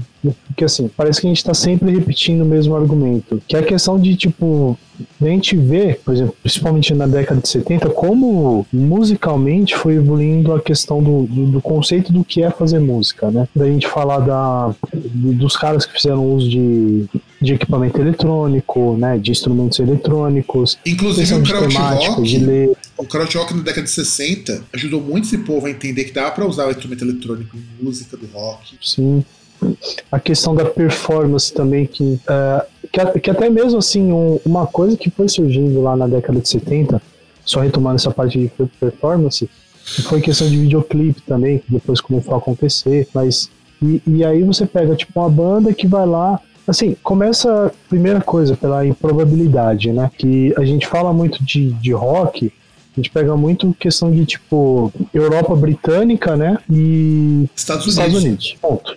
Né? E aí, não, você tem os caras da Itália que pegam fazer os bagulho, tipo, louco, né? Fala, não, cara, o maluco tá fazendo filme lá, ó, eu tô fazendo filme, preciso que vocês toquem pra trilha sonora, beleza? Beleza. E, e junta os malucos lá, tipo, junta uma banda de rock, em vez de juntar, sei lá, uma orquestra, por exemplo, como fariam, sei lá, um Ennio Morricone, sabe? O cara, em vez de juntar uma orquestra lá, juntar alguma coisa assim mais tradicional, o cara monta uma banda de rock pra fazer isso. E, tipo, e, faz uns bagulho louco, assim, sabe? É. Ah, e se eu colocar uma colher batendo na outra, o que será que dá? É, as coi- os níveis de piração dos caras é, é assim. A gente tem que Não, lembrar que é, já é, tinha é- o Rock, nessa, já tinha acabado o Kraut Rock na Alemanha. Tinha música industrial surgindo na Inglaterra. sabe? E o Goblin meio que pegou carona nos dois. Não, e, e- e principalmente essa questão que você falou de colher, é, é muito cara de, por exemplo, da pessoa que trabalha, principalmente com essa parte de sonoplastia. Porque, porque é, muito, é muito essa questão do, do tipo. Do cara, ele precisa fazer um ruído ali específico, aí ele descobre que, tipo, ah, se eu pegar isso aqui, vai ter esse ruído específico, tá ligado? É mais ou menos como assim, sei lá, vamos supor que. Supor que os caras fossem participar, sei lá, da gravação do. The Trooper do Iron Maiden. Provavelmente os caras pegariam lá dois coquinhos, quatro coquinhos e colocaria lá, tipo, como se fosse um, um trotar de cavalo junto com o cavalgar do- da, da guitarra. Que, aliás, olha a oportunidade que o Iron perdeu de fazer uma baita de uma experimentação com o The Trooper, cara. Ia ficar Ah, show mas dá pra fazer, mas dá pra fazer isso aí. Nada impede, porque quem disse que eles não podem regravar e, e fazer alterações? Eles podem. É interessante? Não se sabe. Aliás, não é nem questão que é interessante, né? Porque assim, você tentar fazer é interessante, né? É, é, é- é que vai ser julgado simplesmente pelo número de vendas. Se, se o pessoal gostar e as vendas forem boas, foi legal. Se o, se o pessoal não gostar e, e não der dinheiro, vão falar que foi uma bosta. É, não, é bem por aí. Mas aí também tem o seguinte: o Goblin, ele pega. E você falou muito bem, Goblin usa muita sonoplastia nesse disco em especial. Muita sonoplastia no, no disco, no, na do Suspiria, e trechos falados. Parte o cara vai cantar num tom diferente do tom da música, então cria uma dissonância assim que é até desagradável de ouvir, mas você percebe que é proposital, porque faz sentido pra, pra trilha do filme. Partes que tem que ser mais desagradável. É, é um disco foda, foda. E é o disco que mais vendeu do Goblin. O Simonetti fala até que é o maior disco do Goblin é o Suspiria. E olha que os caras outros discos muito bons também, mas Suspiria tá aí pra você pegar um pouco de experimentação. Saindo disso, vamos agora pra fora da década de 70 e o jogo vale qualquer coisa. E tem uma seleção aqui bem legal. Começamos com Hell Awaits do Slayer. Por que começar com Hell Awaits do Slayer? Porque eu acho que é o Slayer num caminho que estava numa fase boa, começada lá com o primeiro disco. E eles de chegar no Rain of Blood. Então, antes de chegar no Rain of Blood, eles lançaram Hell Awaits. E Hell Awaits, ele, tem, ele é muito distante do thrash metal que eles faziam antes do que eles viram fazer depois. Porque é mais rápido, é mais pesado. As letras são mais pesadas em termos de temática. E você começa com o próprio Hell Awaits, que é a música mais impossível de você cantar, igual Tony Iommi. E aí, então, desgraçado Danny Filth dobra a velocidade daquilo ali. Tom Aranha. Não, tô falando do Danny Filth quando ele regravou Hell Awaits. Não, não, não. Que você falou que é difícil cantar como o, To- o Tony Iommi. Ah, tá, o Tom Araya, desculpa. E é o, o, o Tom Araya canta naquela velocidade e o Danny Filth, britânico, né?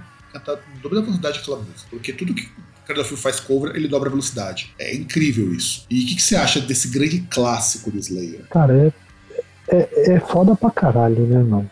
Que a música, a capa, sabe? É, é, é- é tipo aquele negócio, o cara olha assim e fala, mano, eu, eu vou fazer um bagulho que é ofensivo de todas as formas possíveis. Você vai ouvir, vai ser ofensivo. Você vai ver, vai ver a capa, vai ser ofensivo. Eu vou estar com a camiseta andando na rua, no mercado, você vai cruzar comigo, vai ser ofensivo. Se eu tiver com essa, com essa camiseta sorrindo, vai ser ofensivo.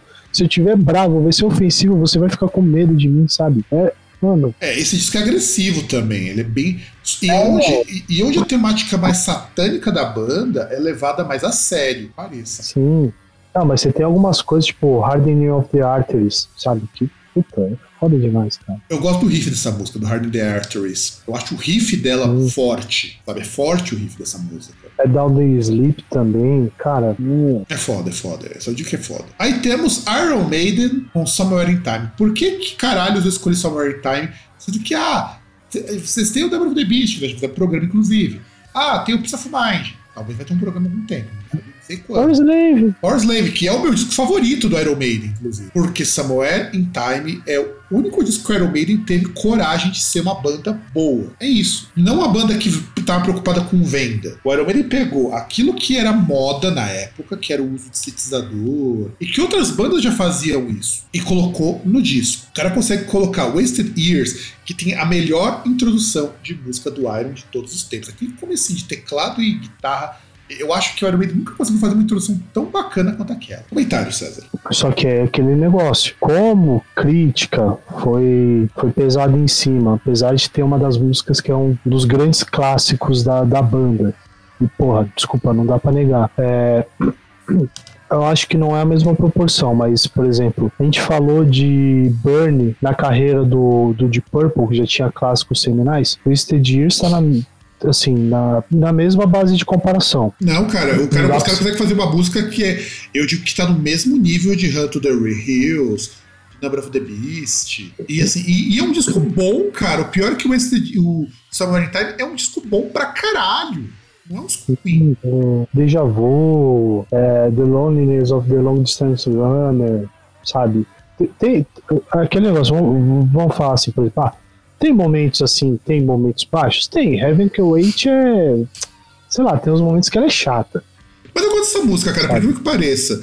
Mas eu entendo, porque a Heaven Can Wait ela destoa completamente do disco também. Ela é repetitiva, cara. Tipo, ela tem 7 minutos. 7 e 26. Se ela tivesse 4 minutos, beleza. E ela parece uma Mas música como do ela tem Queen. 7 minutos. E ela parece música É, e, e- e ela tem essa merda desse refrão que toda hora ele fala a mesma coisa. Então, cara, é, o, é complicado, sabe? Ah, cara, Alexander the Great, que é uma música que por muitos anos fez parte dos sets de turnê, é um musicão, cara, Alexander the Great. Sim, sim. Mil Aliás, vezes tá- tá- melhor que Rhyme of the Mariner, inclusive, que veio no, no disco anterior, Power Slave. Olha, é assim, é muito melhor. Não, assim, eu, eu, eu, eu não sei. Que tipo, a, eu, eu gosto da Rhyme of the Ancient Mariner porque ela tem coisas diferentes, né? Ela tem elementos diferentes, aquela questão de, de, de texto falado, que no caso da Alexander the Great você tem na introdução só, mas tipo, mas dá pra, dá pra entrar como base de comparação, realmente. Cara, e eu tô falando É, isso é lembrando que Power Slave é o meu disco favorito do Maiden. Tá? Eu tô tirando completamente o meu gosto daí. Eu gosto muito de, de do Mariner, até porque, porra, é o poema do, do Wordsworth, cara. Eu gosto daquele poema. E tá na íntegra aquele poema. Mas, cara, Alexander the Great, como música, ele é muito melhor. Felizmente. Cara, é, Somewhere in Time já é um- uma abertura de disco assim que, meu, tem assim. Ele tem a. Os caras ainda tiveram cuidado de colocar coisa que era tradicional dos caras, como a questão de você começar com dobra de guitarra e, e introduzindo o sintetizador. Tipo, ainda foram colocando com cuspidinha. Não foi tipo do nada. Ainda tiveram com o cu na mão. Mas ainda assim os caras não, não conseguiram entender. E aí depois pra você chegar na Wasted Years. E, e eu gosto daquele Wasted Years porque Wasted Years é muito a cara de Wonder of Lonely Heart do Yes, que é- que é quase a mesma época. Até o jeitão do refrão de Wasted Years, se você pegar o refrão de Wonder of Lonely Heart do Yes, é muito parecido da linha de vocal do Bruce. Com a do Ian Anderson. E, e é muito legal, eu gosto. E, e tem uma pegada meio pop em algumas músicas, por causa da, da própria banda mesmo. E foi um disco rechaçadaço. E, Mas- e pior que, tipo, a, a, a música em si tem essa questão de experimentalismo que é legal. A letra, que é uma letra totalmente diferente ali, né? Fala de, de tempo, de, de anos perdidos e tal. Do, do cara tá sempre, tipo, indo de um lugar pro outro e tal. Vai, vai sempre ter, ter uma lembrança ali do, do lugar que, que, tipo, que é meio como casa pra ele. É, o- é o é Iron uma Maiden- coisa que É o Iron Maiden mais sentimental, vamos colocar, porque também tem Strungerman e Strungerland, vai numa linha parecida. Inclusive, tinha um livro. Sim. Então, é, é um disco foda, cara. Eu acho o Wasted Year, o Somewhere in Time, um disco foda.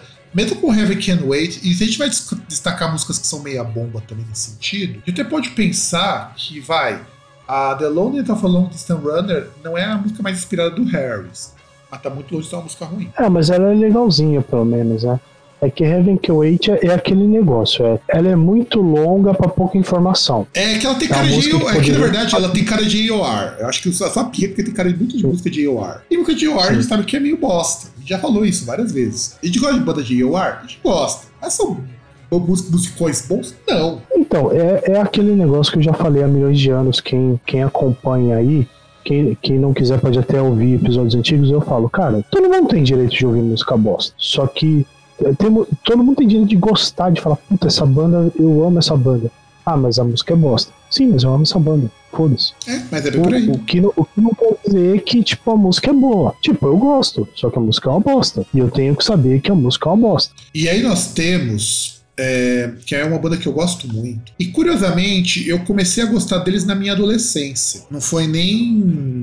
E eu comecei a gostar na adolescência na época que eu conheci o Nine Nails, eu conheci o White Zombie, que é o Ministry. O Ministry lança em 1989, ou seja, virada para os anos 90, The Mind a Terrible Thing to Taste, que vem depois do Land of Rape and Honey. E é o começo de. Assim, tá certo que do Land of Rape and Honey eles já estão saindo do synth pop entrando no, no metal industrial, no rock industrial. Mas é em The Mind's a Terrible Thing to Taste que o Ministry se torna o Ministry que a gente conhece hoje. Esse crítico, que tem uma música fantástica, é Thieves, que tem trocentas coisas pra você de cover, inclusive. E esse é um disco que tá incluso naquele, naquele livro mil discos que você tem que ouvir antes de morrer. Eu já acho que já vale. E, pô, é o Ministry misturando Depeche Mode com rock americano pesado. Que é uma coisa que o White Zombie só foi fazer depois, no finalzinho da vida deles. Que o Rob Zombie meio que tenta emular. Muita coisa que o Rob Zombie faz hoje é meio que influenciado pelo Ministry. E o Ministry é foda. O Ministry é uma banda que comprou briga com o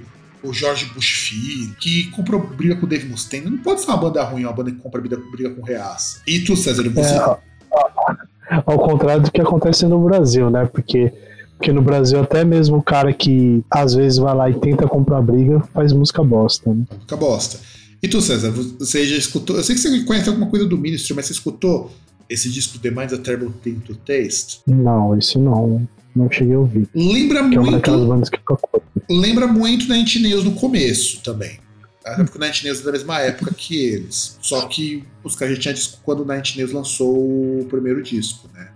Antes de lançar o Fragile no North Path e mudar completamente o som. Def lança em 91 Human, disco que conta com a participação. O único disco que conta com a participação do baterista do Cynic, o Paul Mais Vidal. Porque, olha, que, olha como que é a história de como que o Paul Mais Vidal foi parar, foi parar no Death. Ele.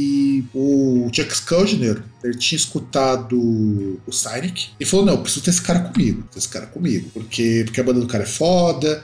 E o Cynic é foda. Tanto que depois eles lançaram o primeiro disco, ficou comprovado porque que o, o Schuldiner pagou um puta pau. E o Human é o Death saindo daquela temática de filme de terror que ele faz anteriores para uma temática mais. uma letra melhorzinha, vai. Não é, não é meu disco favorito do Death, já aviso isso. Eu não gosto tanto do Human assim. Mas é um disco que o Death começa a amadurecer como banda. Eu acho o Death uma banda madura. É o quarto disco do Death, inclusive, e é considerado o melhor álbum em termos de vendagem do Death. Foi o álbum que mais vendeu. Inclusive, ele foi remixado pelo Scott Burns mais pra frente.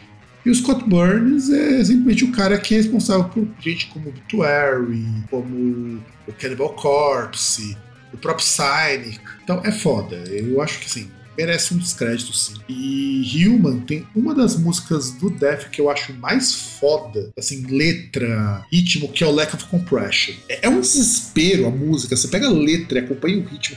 É uma música com um desespero tão grande. Mas isso é uma música pesada, isso é uma música melancólica, mas ela é desesperadora. E tu, César, que aprendeu a curtir Death, justamente por perceber que os caras eram pica, o que, que você acha do Human? Não, então, aí queria acrescentar sobre Lack of Comprehension, que inclusive teve a música que tem, tem videoclipe, né? Que, que até passou na MTV, né?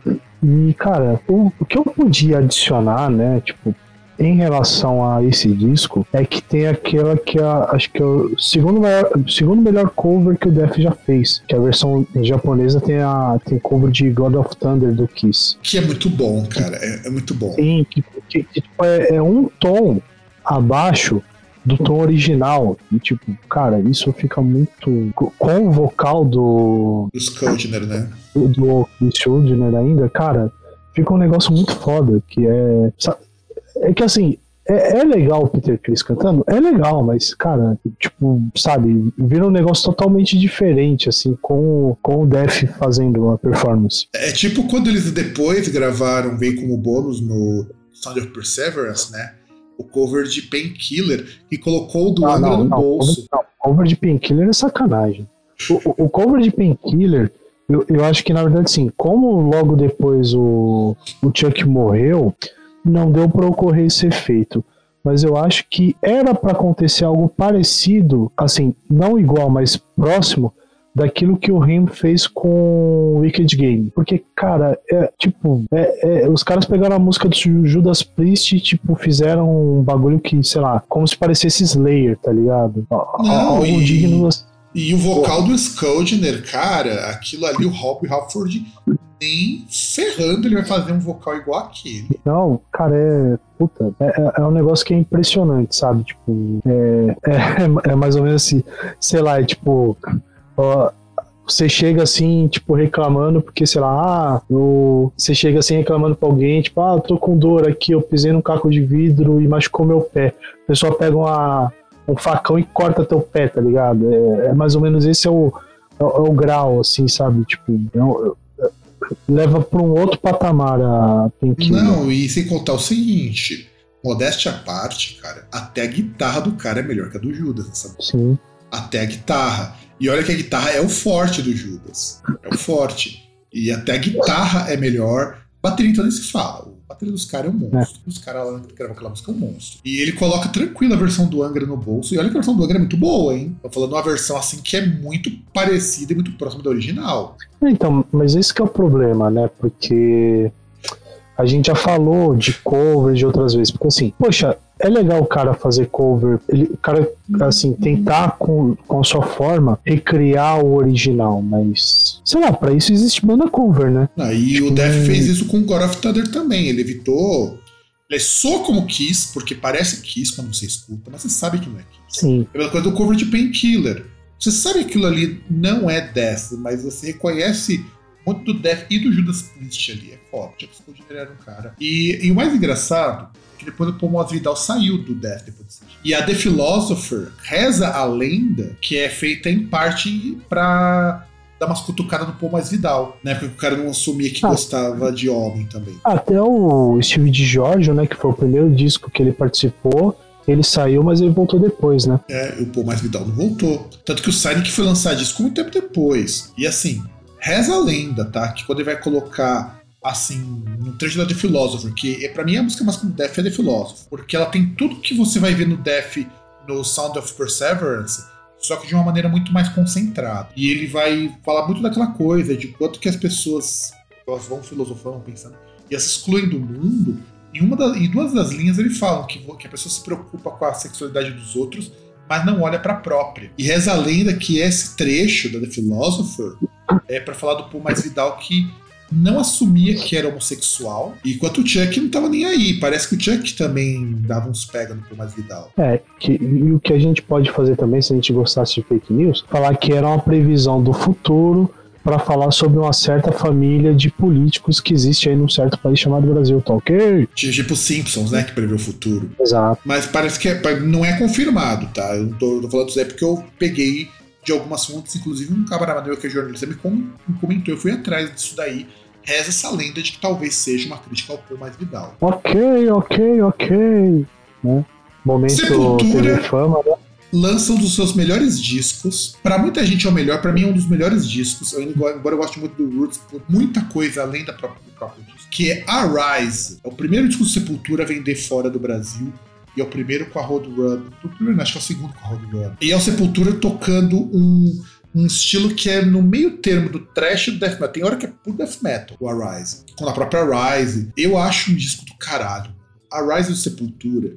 Você consegue escutar do começo ao fim e você não consegue dizer, puta, essa música é ruim. Não dá, cara, não dá. A a Rise é um daqueles discos que se você nunca escutou Sepultura na tua vida, você tem que escutar. Se você não gosta de trash, death metal, que você acha que não tem técnica, escuta Rise. Se você é um fresco, só escuta power metal e toma leitinho com chocolate que sua mamãe faz, coloca pra escutar Rise e vira homem, vira gente. Que é um puta disco, cara. É- É um disco do caralho, eu acho assim. Porra, mano. Só as três primeiras músicas já deixa, já deixa você sem pescoço pra continuar. Arise, Desperate Cry, The Deadly Burning Cells e Desperate Cry. Não, não há pescoço que aguente essas três músicas na sequência, cara. É muito, muito pedrada. E, não, são as, e, e as outras também são igualmente boas, cara. Porra, mano, você tem até, na versão com bônus, na edição brasileira, o cover de Orgasmatron. Sim. Que aí, com eles conseguiu acontecer aquele fenômeno que aconteceu com o Rino. Orgasmatron se tornou uma música do Sepultura, não uma música do Motorhead. Porque ficou muito bem com a versão do Sepultura. Tanto que a do Motorhead você não reconhece. Orgasmatron é a música que ficou bem com Sepultura. E tu, César, o que, que você acha desse disco? Que é um descasso. Com o Motorhead, chegar algum momento que você ouve assim e fala, ah, sei lá, tá meio chato, né? Não, é uma música do Motorhead. É a coisa que você pensa. É uma música do Motorhead, mas tipo, sabe? De tipo, você sentir que falta alguma coisa, sabe? Tipo, é, tem um negócio a mais aí que o, que o Sepultura consegue colocar até por ter duas guitarras, né? Ao contrário do, do Motorhead, de tomar posse aí da, da música, né? E aí aquele negócio, né? A primeira, se não a única banda brasileira que tem nessa lista, né? E, porra, é uma banda aí que, tipo, porra, pra ser citada e notada por, por gente como Ozzy Osbourne, muita gente lá nos Estados Unidos, até o pessoal que ouvia tanto música mais antiga, quanto o pessoal que for ouvir música mais nova. Olha, pra você ter uma ideia, César, toda banda estrangeira que eu entrevisto, se eu pergunto de banda brasileira, cita o primeiro Sim. E olha que tem um monte de gente que lembra, assim, por exemplo, se você falar de banda mais extrema, que pode até lembrar de sarcófago, por exemplo, de ratos de porão, mas, cara, Sepultura é um negócio muito mais, mais presente, né? E, e de muito mais impacto, até porque, tipo, depois chegou a, a, ter a questão do Roots, né? Mas antes mesmo já tinha um, uma coisa diferente, né? Por mais que, ah, faz um trash mais death, mas tipo, é diferente. Não é igual um, trash mais death de uma banda da Alemanha, por exemplo, né? Tipo Sodom, né? Sim, que é um negócio diferente. E, depois com o Roots, então, né? Que é, na verdade, com o Chaos AD e depois com o Roots, que foi a. Tipo, a virada na chavinha, né, cara? E que se não tivesse rolado a treta do Max com a, com a banda, com muito, prov é. muito provavelmente eles teriam seguido essa linha de ser uma banda praticamente de música brasileira em estilo metal. Seria uma banda muito foda. Sim. É, seria, né? Eu, eu, não entendo por que, que o Max não continuou com isso nas outras bandas. É, mas se bem que aquele negócio, né? Porque até mesmo com o Soulfly, ele, ele quis muito surfar na onda do New Metal, né? Não, mas depois ele tentou ficar fazer isso daí, de fazer uma coisa tipo Roots no Primitive, né? Que não é ruim, Sim. cara. Por que pareça, ele não é ruim mas você sente aquela cópia de Sepultura assim que me, não me soa legal. É. Mas a Rise é, ele, é, até é fez, ele até fez cover de George Ben, né? Que por que não é ruim. É, uma, uma bala uma, sim. Tanto que nos, nos, nos peer-to-peer da vida, tipo Casar, vinha como Sepultura. Sim. E enganava bem, tá? É, enganava bem. É. Bom, era o vocalista, era o ex-vocalista do Sepultura, então. Né? Mas o que você acha do Arise, César? Você ainda não falou suas impressões do Arise. Cara, o, o Arise, assim, até se você for pegar, que você tem justamente essa, essa transição, né? Você vai ter o Arise, aí você vai ter o, o Chaos AD e depois o. O Roots. O Roots, se eu não me engano, né? Que, que é bem que você vê essa progressão. E tipo, os três são, são Sepultura, os três são diferentes e, e tipo, são foda pra caramba. Sem contar a capa também, que teve aquela releitura no, no penúltimo disco lá. Um no dos, dos penúltimos discos. Isso, tipo, que é muito foda também, né? É, a capa já é assim, muito legal, cara. A capa já é muito é, legal. Você não entende porra nenhuma, você fala que, cara, é foda pra caralho, né? Pra caralho. E é um som agressivo, assim, você pega o Beneath the Remains e você vai pegar o Arise, cara, não parece banda. É uma mudança tão radical, melhora a produção, melhora tudo. É muito foda. Sim. E, assim, se for pra escolher banda brasileira pra gente começar aqui, a gente vai de Sepultura com a Rise. E temos Dream Theater com Awake, que é pra mim o melhor disco do Dream Theater é esse. Por que eu gosto muito do Awake? Porque se você pegar as músicas do Awake, são músicas que fazem sentido, tem técnica, mas não tem aquele monstro que o Dream Theater se tornou e é o terceiro disco da banda, e é o primeiro com o Labri no vocal. Aliás, é o primeiro que o Labri tocou com intoxicação alimentar. É primeiro que o Labri não, primeiro que o Labri é o Imagine Words, que eu já não acho um disco tão legal, o Imagine Words. Eu não gosto tanto assim. É um bom disco, mas não gosto tanto. Eu acho Awake é o Dream Theater fazendo música simples. É o primeiro disco que o John Petrucci usa uma guitarra de sete cordas. É, e assim, você não tem. Você tem. É, é um disco com uma instrumentação virtuosa? Até é. Mas você pega as músicas do disco no geral, fogem muito daquela bonitação que o Dream se tornou hoje. Uma banda de técnica pela técnica que não faz sentido nenhum. Sabe, eu acho uma pena. Eu gosto muito Dream Theater. Eu acho, por exemplo, o Triasphalt, que foi o disco que saiu depois do, do Metrópolis, um puta disco. É um disco pesado, inclusive. Mas esse disco, o Awake, é, é um discão, cara. Eu acho Awake 94, o, pra mim, é um dos melhores discos do Dream Theater. Assim, insuperavelmente foda. E tem a minha música favorita do Dream Theater nesse disco, que é a 6.00. Eu acho que é, tem minha música favorita desse disco. E Cauring a Web tem um refrãozão muito AOR também. Cauring a Web. Eu gosto muito, muito dessas duas músicas. E tu, o que, que você acha do Awake? Cara, tudo aquilo de bom que o Dream Theater tem, tem nesse disco, né? Que você tem por exemplo, você tem Space Divest, que é uma música que é muito foda, que é a última do disco. Tem aquela parte de narração, sabe, de, de, de fala, assim, de filme, essas coisas. É, Lai também é boa demais. Nossa, cara, o refrão de Lai é de fuder, cara. Refrão de Lai. E assim, é uma palavrinha só que faz o refrão. Mano, é muito foda. foda. Silent Man nem se fala, cara. Silent Man eu gosto muito do teclado de Silent Man. É tudo muito bom nesse disco. E, é... e- e o pior é que você pega várias, várias músicas aí que são foda pra caramba, como a, a, a, a Six O'Clock, né? As seis, seis horas aqui. Six O'Clock. Lá e, e Space Divest, que foram.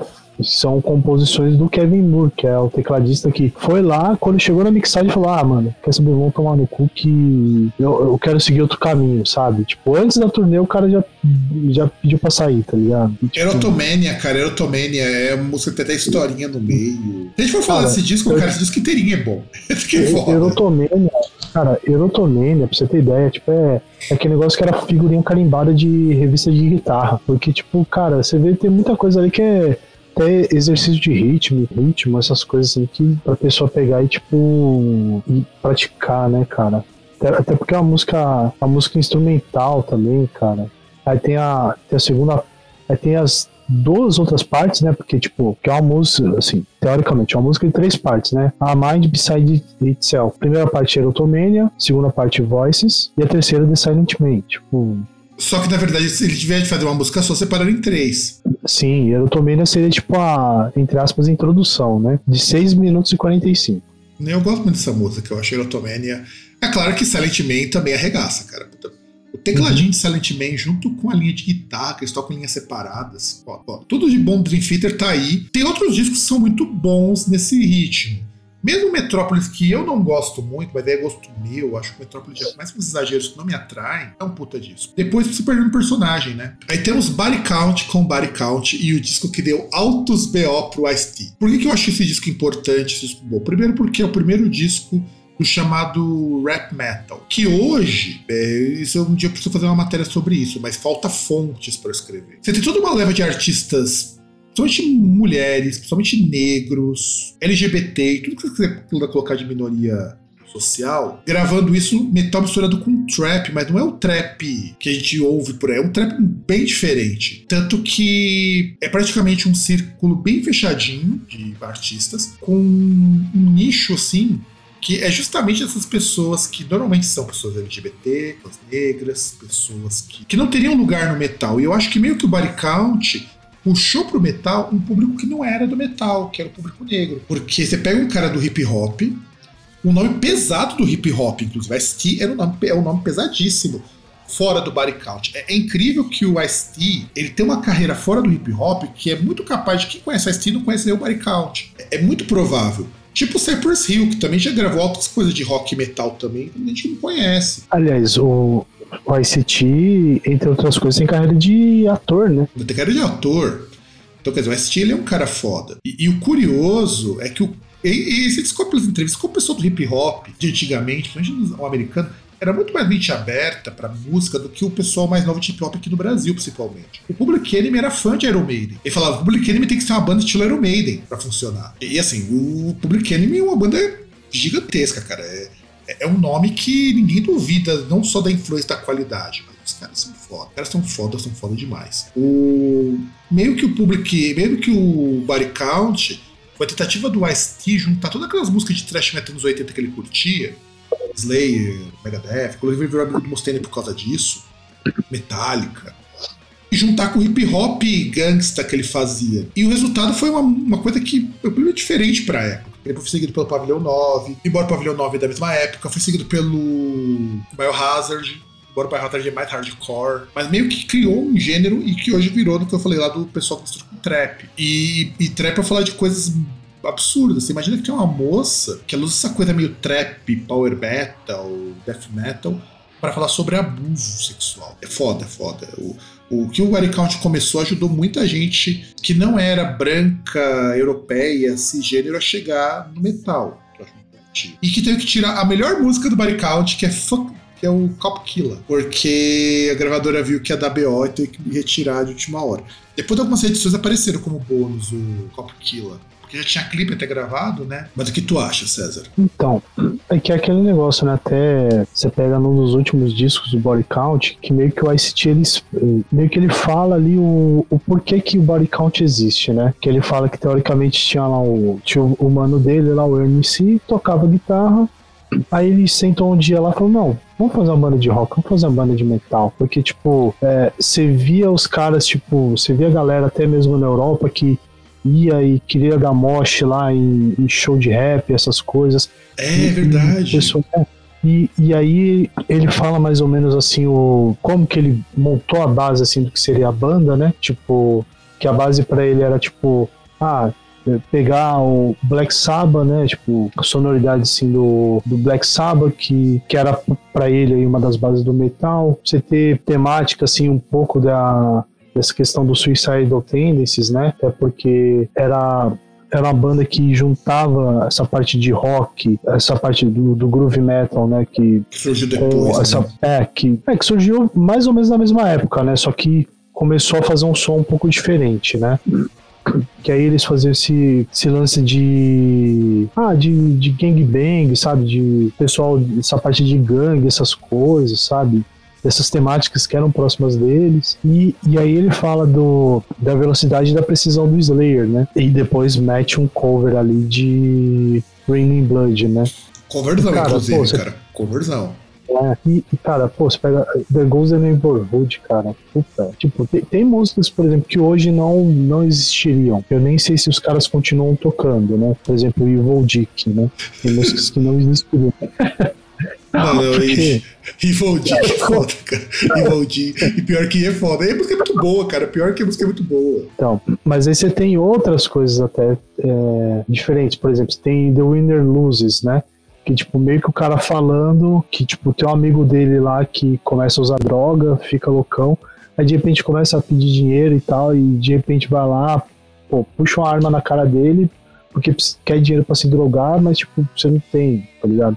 Não, ele- se ele- recusa. ele- eles têm uma música zoando a Oprah Winfrey. Sim. Não, então, que, é- que é justamente antes, é, o, é a abertura de Evil Dick. Chamado Oprah, a música. Sim. Eles São seis segundos, é, é, é- é a, é a abertura pra Evil Dick. Porque, mas, mas Dick aqui não é rola. Dick é o que a gente chama em português de cuzão. Ah, mais ou menos, cara. Mas, tipo, cara, até mesmo você tem C-Note, que é a, canção instrumental ali do Ernie C, cara, que ele toca muito. É, é, é um bagulho que é muito. Tem essa mistura que é um negócio legal, que depois foi o que muita gente começou a curtir e tal. Essa mistura de estilo de hip hop com, com rock, principalmente com um negócio mais pesado, sabe? É, que era aquilo que o Suicidal Tendencies não tinha. O- Suicidal Tendencies era muito mais trash metal com alguma coisa de hip hop. Se bem que o Suicidal Tendencies era mais experimental, até mesmo pra época. Tanto que o próprio Body Count vai gravar bem pra frente a versão deles de Institutionalized, que aliás, a versão do. As duas versões são muito boas ali. É é impressionante que o Body Count conseguiu fazer uma versão de Institutionalized que faz sentido, até porque eles mudaram um pouco a letra, assim como fizeram com Mano dos Cobras muito porque a letra. E a versão dos Cidotenses que é muito cara dos anos 80, aquilo ali.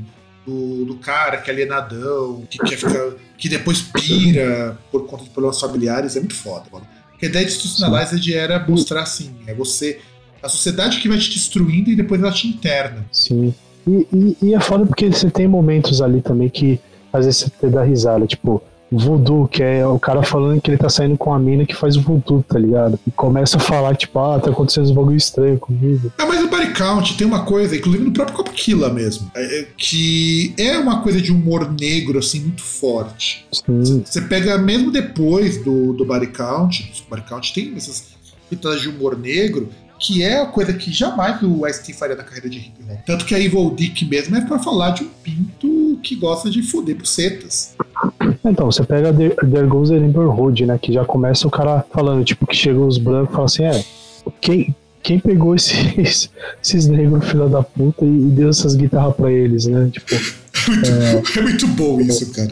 Eu gosto muito dessas metalinguagens que ele promove na música pra falar de racismo, mas assim, é tudo muito esculachado. é, e ele, e ele fala até, ah, esses negros são muito hardcore, isso não é legal. Não, e assim, e, e sou muito idiota e de propósito. Eu acho uma inteligência muito foda o Body Count, justamente porque o ICT, como rapper, cara, ele é muito sério nas músicas. É impressionante isso. Coisa da violência, da vida de gangue e tudo mais. Chega no Body Count, mano, ele trata num esculacho tudo. E, ele, e ele, principalmente, ele é um cara que ele consegue mudar muito essa fisionomia. Acho muito curioso. Quando você pega, por exemplo, o clipe de Analyzed, você dá risada com as expressões do Ice-T. Mas ele é um puta de um negão, assim, com cara de pau. Ele é um cara, assim, que você olha pra ele, é capaz de ele te fuzilar com os olhos. E ele consegue ficar engraçado. Ele é muito versátil.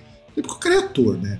É ator, isso justifica muito. Então o cara é foda, o cara é muito foda. Aí temos Type O Negative com October Rust. Muita gente fala do Bloody Kisses, que é o primeiro disco de goth metal, né? O Type O Negative. Mas é no October Rust que você tem a, a maior parte dos clássicos do Rai, como My Girlfriend's Girlfriend. E, e ele é curioso porque, assim, é isso que eu, que eu acho foda quando eu vejo uns amigos que são meio burros, né? Infelizmente nem todos os nossos amigos são inteligentes, a gente tem respeitar a limitação de alguns. Sai um tempo, sai, sempre sai de tempos em tempos o pessoal acusando o Peter Steele de nazista. E eu acho complicado porque em rock metal nunca a pessoa tinha essa preocupação de com quem que eu tô andando. Tanto que você vai ter várias fotos do João Gordo andando com os caras muito merda, do pessoal do Slayer andando com muito cara merda, porque ninguém ligava pra isso. E tem foto do Peter Steele junto com um pessoal que era de extrema direita, um pessoal neonazi. Só que eu duvido quanto que o Peter Steele realmente seguia isso, porque o Peter Steele nunca fez um movimento de apoio a essas bostas. Porque a pessoa tem que analisar o todo. A gente, a gente vai acusar alguém de nazista, de fascista, mais, tem que analisar o todo. Por isso que eu nunca vou dizer que o Fiocelmo é nazista. O cara é um cuzão. Porque você nunca vai. Porque é diferente de você ver um cara que, por exemplo, tipo o Ted Nugent, que abertamente defende umas ideias, umas ideias muito erradas. Então não é dizer que o cara é reacionário, que o cara é até racista pra caramba, não é. A gente tem provas de que ele faz isso de outros meios. Mas para esse estilo, É, você o- você pega o Phil Anselmo, convenhamos, teoricamente ele só é a favor de casamento de primos, É. como todo redneck. E olha que o cara é bissexual, hein? Então quer dizer, é, é, é meio estranho, é que nem o Dimebag. O Dimebag tinha aquela bandeira do, da, dos confederados, né? Que o pessoal sempre relembra que ele tocava com uma guitarra do dos confederados. Mas eu sempre falo, cara, década de 90 ninguém ligava pra isso. Sim. E, e às vezes pode ser muito mais a questão de, talvez, de orgulho dele, da região dele, até porque, convenhamos, né? Ele estava num estado ali que estava na parte mais, entre aspas, atrasada dos Estados Unidos, né? Que é, É. ali no centro dos Estados Unidos, né? É, e que nem pessoal, que nem o pessoal do Skid. Os caras tiveram que fazer um comunicado público falando que os caras não são racistas. E eu duvido mesmo que os caras sejam racistas, porque eu sempre falo o seguinte, ó, presta atenção, amiguinho, tá me escutando, que tá me escutando. Acusar alguma banda, algum artista de ser nazista, de ser fascista, é muita responsabilidade. Você tem que saber do que você tá falando. Você pode dizer assim, ó, eu posso dizer assim, enfim, o Dimebag era um cuzão por usar uma bandeira dessa? Era. Porque não deixa de ser um símbolo racista só porque o cara tá usando com outro sentido. Não deixa de ser. Tipo que nem o, o Roesme do TAC, que o cara, ele, quando era adolescente, ele tinha desenhado uma suástica no peito só de zoeira. O cara é nazista por conta disso? Não, o cara é só um cuzão. Tanto que ele até admite que É, aquilo que- ali era brincadeira, que ele não devia ter feito isso. É, é que, por exemplo, é igual você pega lá o. Não lembro se foi o Harry, qual foi o, o- dos príncipes lá, que um- uma das polêmicas foi que, tipo, antes do cara casar aí, alguns, alguns anos atrás, o cara ele tava fantasiado de Hitler numa festa fantasia. Tipo, o cara não é nazista, só que o cara é, é burro o suficiente, tipo. Mas não é burro, é que o cara não tem noção, é um descolamento da realidade, aí no caso é, é perceptível, porque né, o cara é. Não, mas no caso do príncipe O ele cara- era meio sim, porque ele também teve outros, outros BO junto disso. Tem que lembrar que o cara apoiou muito o apartheid, essas coisas. É, então, mas, mas eu não sei se ele apoiaria o nazismo, porque seria muito burro um britânico apoiar o nazismo. Ainda mais no caso dele, né? Porque, tipo, teoricamente, ah, um, um ataque à Grã-Bretanha, um ataque à Inglaterra, como houve na Segunda Guerra Mundial, é um ataque direto à, à família dele, né? Convenhamos. Que é um negócio que é meio intrínseco à, à ideia do país. E, tipo, e, e lembremos que a Alemanha esfregou a linguiça na cara deles, né? Mas não vamos os caras tinham esquecer, que- ô César, não vamos esquecer que a Alemanha tá mandando armamento lá pros Azov na Ucrânia. Para. Sim, não, a Alemanha é. Cara, a Alemanha é nazista. É sério que você vai me dizer que agora, em 2022, você acha que os caras não vão voltar a ter ideia errada? É, ainda mais porque os governos de centro que eles elegeram são tudo uma bosta na Europa. A, a Merkel, que era de direita, fazia um governo muito melhor, o que é muito contraditório. Aliás, é, curiosamente, ela era muito mais progressista do que o cara que tá lá e muito mais inteligente. Inclusive, ela mesma falou que a guerra não deveria ter acontecido se fosse. Dá pra perceber que se fosse ela, a Alemanha estaria bem. E não estaria sem gás. E olha que logo logo chega o inverno. Você deve contar nos próximos dias. Então aguardemos. Mas assim, falando dessa polêmica do Peter Steele, eu acho que o October Rust, e ele, detalhe importante, eu não curtia Type Negative até os meus 20 anos. Eu achava o Peter Steele muito chato. Eu só vinha curtir porque depois eu comecei a gostar de música gótica, com mais afim. E há muita similaridade porque ele também colocou muitos elementos dele. Influencia uma das bandas que eu mais gosto, que é o Moonspell, né? Fernando Ribeiro grava Wolf Heart, com aquela coisa do vocal grave, coisa mais gothic rock, por causa do Type, da turnê que eles fizeram Type. E o Type O Negative, no October Rust, a gente tem só de clássicos do, do October Rust. Temos Love You to Death, Green Man, My Girlfriend's Girlfriend, Die With Me, Prayer of Bacchus, o cover do Young, esse Now Girl, que é um baita de um cover, Wolf Moon. Então, quer dizer, porra, cara, a maior parte das músicas clássicas dos caras estão nesse disco, October Rust. E é uma mudança muito significativa porque no Blood Kisses ele ainda tinha um restinho lá do da banda que era mais doom, mais death metal. E aqui tá mais redondinho o som. E tu, César, qual a sua opinião sobre esse disco, sobre Type? Cara, a, a única música, assim, que, na minha opinião, ela é necessária quando a gente fala de Typo Negative, que não tem nesse disco, é aquela I Know You're Fucking Someone Else, mas pela parte da zoeira ainda. É, porque o Type Negative é mesmo dizer que as músicas eram tudo muito na zoeira. Mas é um humor meio Sim. difícil de processar hoje. Hoje, nessa época dos cancelamentos da vida, as pessoas estão tentando o tempo todo cancelar quem já morreu, né? Não, e ainda mais se a pessoa, o pessoal vai ver, por exemplo, igual ele aparecendo naqueles programas tipo Márcia lá nos Estados Unidos, sabe? Tipo, que é um negócio que você olha que é impensável e ele tá lá no programa tal. Não, um cara de dois metros e pouco, né, cara? Um cara gigante. gigante e tipo, você percebe na cara dele que apesar da expressão dele, você percebe que o cara tá lá, tipo, na mão, tipo, mano, eu tô aqui tirando mó sarro. É bem por aí.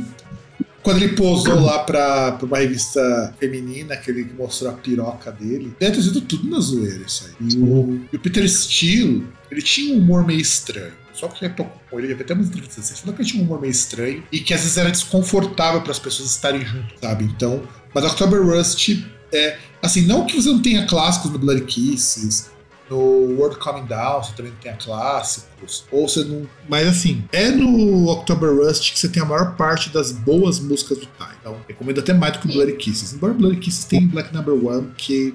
Assim, eu não recomendo porque todo mundo que conhece Type conhece Black Number One. É só isso que eu tenho pra dizer.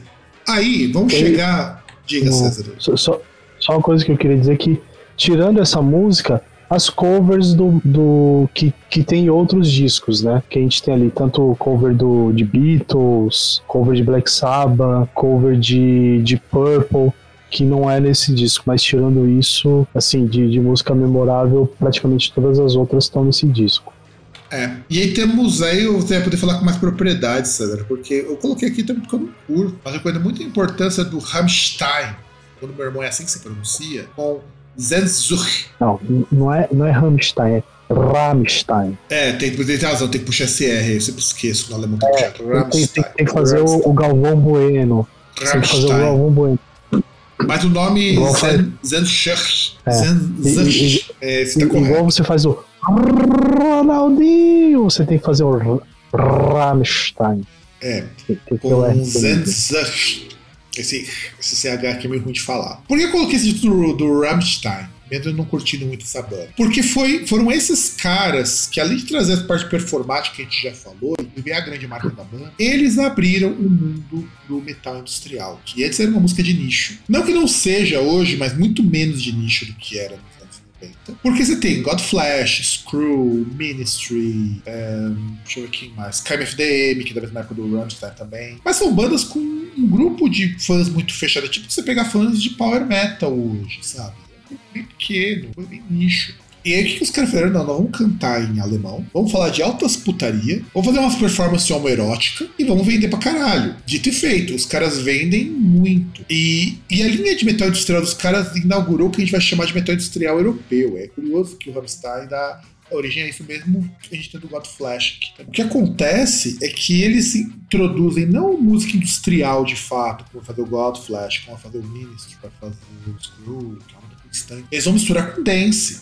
Tanto que pra muita gente, eu lembro que até umas pesquisas que eu fiz, Rammstein é chamado de Tanz Metal, que é metal pra dançar. E o grande clássico da banda, não, mas não tem um único, existe muito clássico deles, que é a do Rast, esse disco. Agora fale, César, será que você, gosta mais de Rammstein do que eu, certe. Não, eu gosto, né? Você não, Já é mais do que eu. né? Não, que até eu tava dando uma olhada lembrando aqui, porque você falou da parte autoerótica. E, é muito engraçado lembrar Não, da, da homoerótica. Falei, homoerótica. Erótica, desculpa. Erótica. É, porque não é alto, porque tem, tem a galera lá, tem a broderagem, né? É, eu, eu, eu tive que lembrar e procurar aqui da capa do disco anterior, do Herzlide, né? Que é os caras tudo tipo bronzeatão sem camisa. E o girassol na capa, e é muito engraçado. Não, mas os Desjust eu acho uma capa muito bosta, cara. Não é nada. Não, é que ele tem um negócio. Não, ele tem um negócio meio. É estranho, porque tipo, tem um arame, assim, tipo, como se fosse uma focinheira na boca dos caras, tá ligado? E Que eu na verdade são seis capas diferentes, né? É, mas não é, não é que nem a do Harzald, né, porque é, essa é a capa muito do Summer Electro Hits do primeiro disco. Sim. Que, Só que, eu- que- não, não que- tão, que e não tão, e não tão é, parada gay. Parece foto de, do, de hétero de gay padrão, né? Sim. Não, e, cara, você pega, por exemplo, só, só de falar do, do Rast, cara, que, tipo, uma das coisas que pegou, assim, que também estourou bastante, é que, mano, o videoclipe passou direto na MTV, cara. E que é o segundo single do, do, do Rammstein, do Rammstein né? Não, e é foda, cara, porque assim, eu acho do Rast, como música, uma das coisas mais inteligentes, porque a música é basicamente o refrão. E ele fala o, o refrão no começo. Eles desconstroem aquela lógica de música. Ele é de uma estrutura de música pop, já começa pelo refrão. Você tem uma intro muito vagabunda e um clipe que parece um clipe em filme de ação. E é engraçado porque, assim, geral lembra de, do, do refrão de do Rast, mas não lembra do resto. Esse é o grande trunfo, você não precisa lembrar do resto da letra, você lembra do Rast. Ou como em algumas baladas que eu fui, o pessoal apelidava carinhosamente de churrasco na laje. Nossa. Você ouvinte, escute a introdução de Durrast e pense em churrasco na laje, você nunca vai esquecer disso. E eu acho assim, eu acho como trabalho é muito bom, muito bem feito. Eu não gosto de Rammstein porque eu acho eles muito parecidos com o Laibá e o Laibá tem discos muito melhores do que o dele. Inclusive, Tanspit Laibá é aquilo que o Rammstein não conseguiu ser com o do Rast. Mas é assim, é, e também os caras do fazem uma zoeira muito mais forte do que o Rammstein.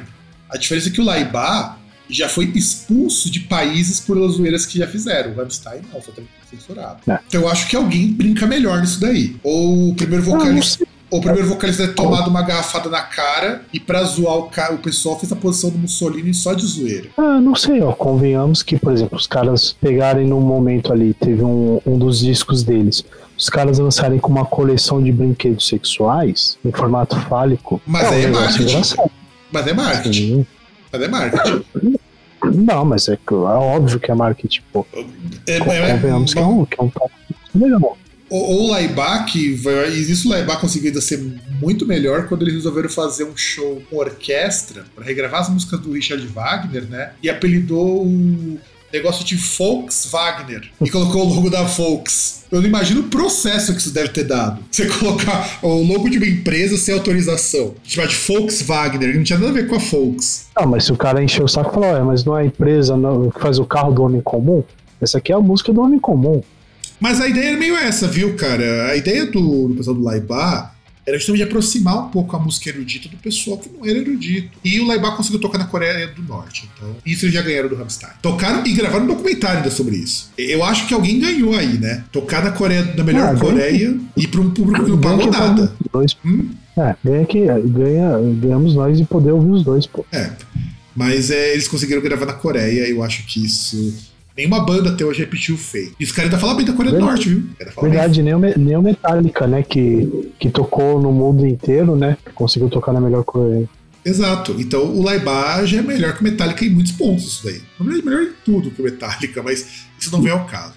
Falar do Zenz Hilst, se ele não motivou isso aí, ele vai me matar, porque tá totalmente errado esse alemão. Ah, mas não, se, não importa. O, o importante é a zoeira. Mas assim, é um disco legal, cara, de verdade. Mesmo que você não goste, como é o meu caso, eu acho que é importante conhecer Rammstein. Super importante. E conhecer com esse disco, porque também boa parte dos grandes clássicos do Rammstein tá nesse disco. Que você vai ter o. Que, aliás, eu acho que basicamente a gente pode chamar a própria Zenskut, a do Rast, né, puta? Do Rast é. Tenho o que falar.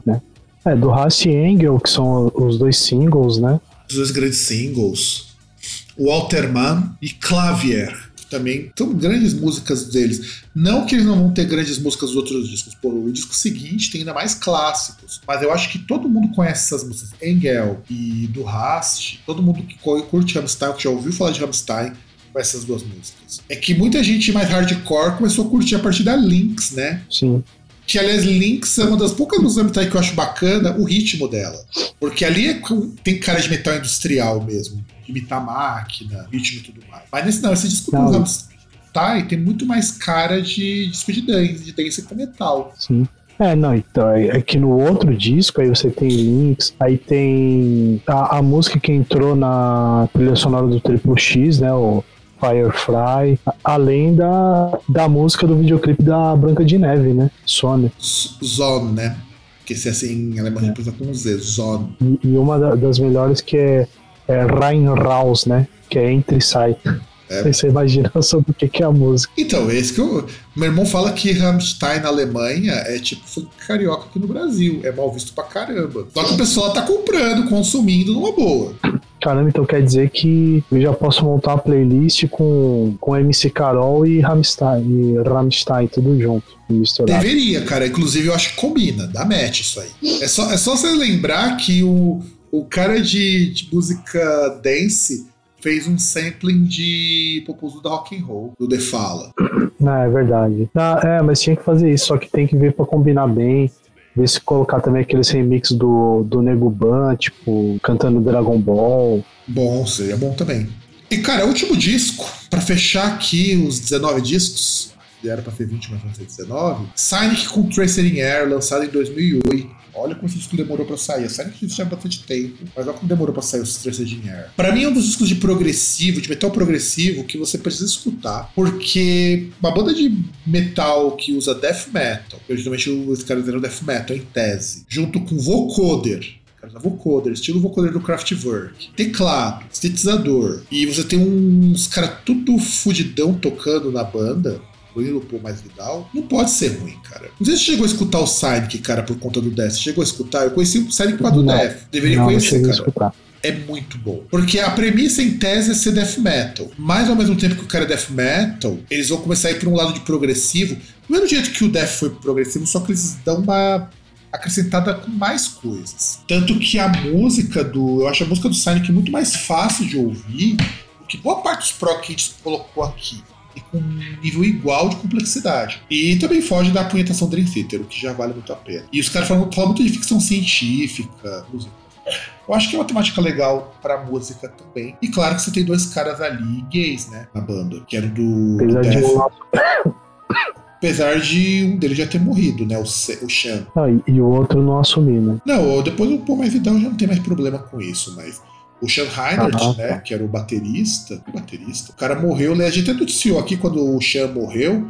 que não conseguiu doar os órgãos porque nos Estados Unidos gays não podem doar órgãos. Então é isso, gente. É, a gente foi com essas indicações de discos para vocês. Provavelmente teremos outros volumes de indicação massiva. Veja que a gente não tá entrando em detalhes nos discos, mas são discos para começar a construir repertório com vocês. Ficou faltando muita coisa, ficou faltando discos de bandas brasileiras, não só a gente propôs rock e metal, basicamente a lista dos anos, depois dos anos 70 só de metal. Ficou faltando punk, ficou faltando um monte de coisa, mas de propósito para que a gente tenha tempo para programas. Talvez não 20, talvez 10, a gente comente um pouco mais sobre os discos. Porque ficaram de fora com menções honrosas que eu faço. Se você tiver alguma que eu gostaria de colocar, eu agradeceria. Eu citaria o Mundo Bizarro do Ramones, ficou de fora, que é um baita de um disco. O primeiro disco do The Clash, agora me fugiu o nome do The Clash, também é um disco muito bacana que podia estar aqui como indicação de repertório básico. Suicidal Tendencies, Voivode, Voivode que é uma baita banda também. É, de discos clássicos, a gente tem Rolling Stones, tem um disco deles que é muito bom vários discos que estão muito bons. The Rolling Stones, tem Led Zeppelin, que já falou que todo mundo conhece Led Zeppelin, então não vale vale a pena citar. É, enfim, tem um monte de bandas dessas clássicas, até uns lados B que são bons pra compor repertório. E César, tem algum disco que você gostaria, ou uma, banda que você gostaria de colocar como menção honrosa? Não, então, eu acho que até por aquele critério que você falou de tipo, que, que até foi o que excluiu o Led Zeppelin, porque tipo, é um negócio que é referência, né? Então, de algo que já pipoca na cabeça, não, cara. Teve aquela questão de punk que eu falei, que a gente poderia ter alguma coisa, poderia. Algumas coisas talvez duvidosas, assim, que até foram importantes e hoje em dia são até vistas como clássicas, né? Apesar de, na época, ter muita gente que torcia nariz. Principalmente você pega, por exemplo, teve um, um pessoal de um punk mais pop, assim, né? Década de 90, que talvez valeria a citação, né? Como um Green Day Offspring, por exemplo. Sim. Principalmente os primeiros deles são discos muito bons. E principalmente os primeiros do Offspring. É... Que são, hard, são praticamente discos de hardcore, os primeiros do Offspring. Sim. Bons, diga de passagem, muito bons. Ou os, ou os dois primeiros do Green Day, também são discos ótimos, linha mais pop. Se a gente for abrir um pouquinho para esse lado mais pop, é que tava pensando que tem muita coisa para falar. Eu acrescentaria também alguma coisa do Stone Temple Pilots, embora não seja minha banda favorita, mas eles têm uns discos começo são muito bons também. O Temple Pilots, Mudvayne também, tá? um banda, do grunge que ninguém lembra que é grunge. Sonic Youth, que isso foi uma falha terrível não ter colocado nada do Sonic Youth, mas porque o Sonic Youth a gente tem que ter programa só com bandas nesse, nessa linha que o pessoal chamava antigamente de guitar, My Blood Valentine. Enfim, tem, cara, tem muita banda legal pra gente colocar aqui. Talvez assim, mais diferente que eu colocaria aí, uh, com que valeria uma menção, mas a gente precisaria escolher bem o Santana, mas tipo Santana. Psicodélico, sabe? Isso. Santana, e, do... e, e, isso eu incluo também, eu incluo também o Lenny Kravitz nesse rolê, os primeiros do Lenny Kravitz. E, e talvez uma que. É, é, que na verdade ele até tem referência, mas é que foi até um alguma coisa que apareceu depois, o Cream. Cream, Cream. É até, quis... até, porque teve, teve, toda a lembrança do Cream por causa do filme do Coringa. É, não, eu, eu não quis voltar tanto pra falar do Cream, mas Cream é super importante. Eu quis começar na década de 70. O Cream é essa transição dos 60 pro 70. Sim. Então, assim, tem muita coisa, cara. Tem muita, muita coisa. Muita coisa classicona, muita coisa nova que a gente pode colocar pra formar repertório. Porra, mano. Só de post-rock, shoegaze, pós qualquer coisa que tem surgido, tem muita coisa legal para formar repertório aí. Eu citei uma Blood Valentine, que é um grande clássico disso, mas muita, muita coisa. O Melvins, que inclusive fazia abertura junto com o Nirvana, de muito show. Ele abria show do Nirvana. Melvins, que começou no grunge, o Melvins, embora se torne depois uma banda de, de sludge. O Caius, o Helmet, que seguiram na, na época que o Alice in Chains começou a fazer sucesso, os caras ficaram mais pesados e aí deu meio que origem às bandas sludge. Deixa eu ver que mais, gente, que eu que eu esteja esquecendo, que eu esteja esquecendo aqui, porque Deixa eu ver. Eu tô tentando lembrar de uma de uma outra banda de sludge que, que, também, que, tem uma, que também tem uma música que até o cara morreu faz pouco tempo. Agora, me fugiu a memória. Que até gravou um cover de After Forever do Black Sabbath. Agora. of Conformity. Puta, que lê é, é Conformity. Ficou faltando muita banda de música eletrônica, né? Nails, é, KFDM, Bora 5000, Pig, que tem uma banda muito legal, que é dos ex-membros do, do KMFDM, do Ministry. Inclusive tem um, tem um negão lá que é um baixista foda pra caralho. o cara teve que doente esses tempos. A Dimensão Rosa tem muita coisa pra gente fazer. A gente vai deixar para outros programas, estruturar melhor. The Clash, não dá pra gente ficar sem falar The Clash. Que inclusive apareceu no Stranger Things também. E, e, o cara que morreu lá no acidente lá que tentou cruzar o mundo de carro lá, tinha dado o nome do cachorro de Shurastei por causa do, da música do Clash. Hum. E eu acho que é isso, né, gente? Nesse nosso retorno, pós-retorno, não sei o quê. E vocês sabem que para vocês entrarem em contato com a gente é contato.groundcast.com.br, groundcast.com.br para vocês encontrarem a gente na internet, arroba groundcast no Twitter, arroba Groundcast Brasil no Instagram, porque tem um cuzão que já tem Groundcast, e procura como Groundcast no Facebook, você acha a gente, e eu acho que por enquanto é só. Quem sabe algum dia, quando o podcast já estiver no ar, já, te, já esteja reabilitando o canal do, do YouTube. Temos projetos, vamos ver se eu consigo realizá-los aqui. Algum último recado, César? Pensar. Não, nada não. Não estou inspirado. E com essas palavras de sabedoria do César, ficamos por aqui e nos vemos no próximo programa. Smooth talking, slow walking, no lie.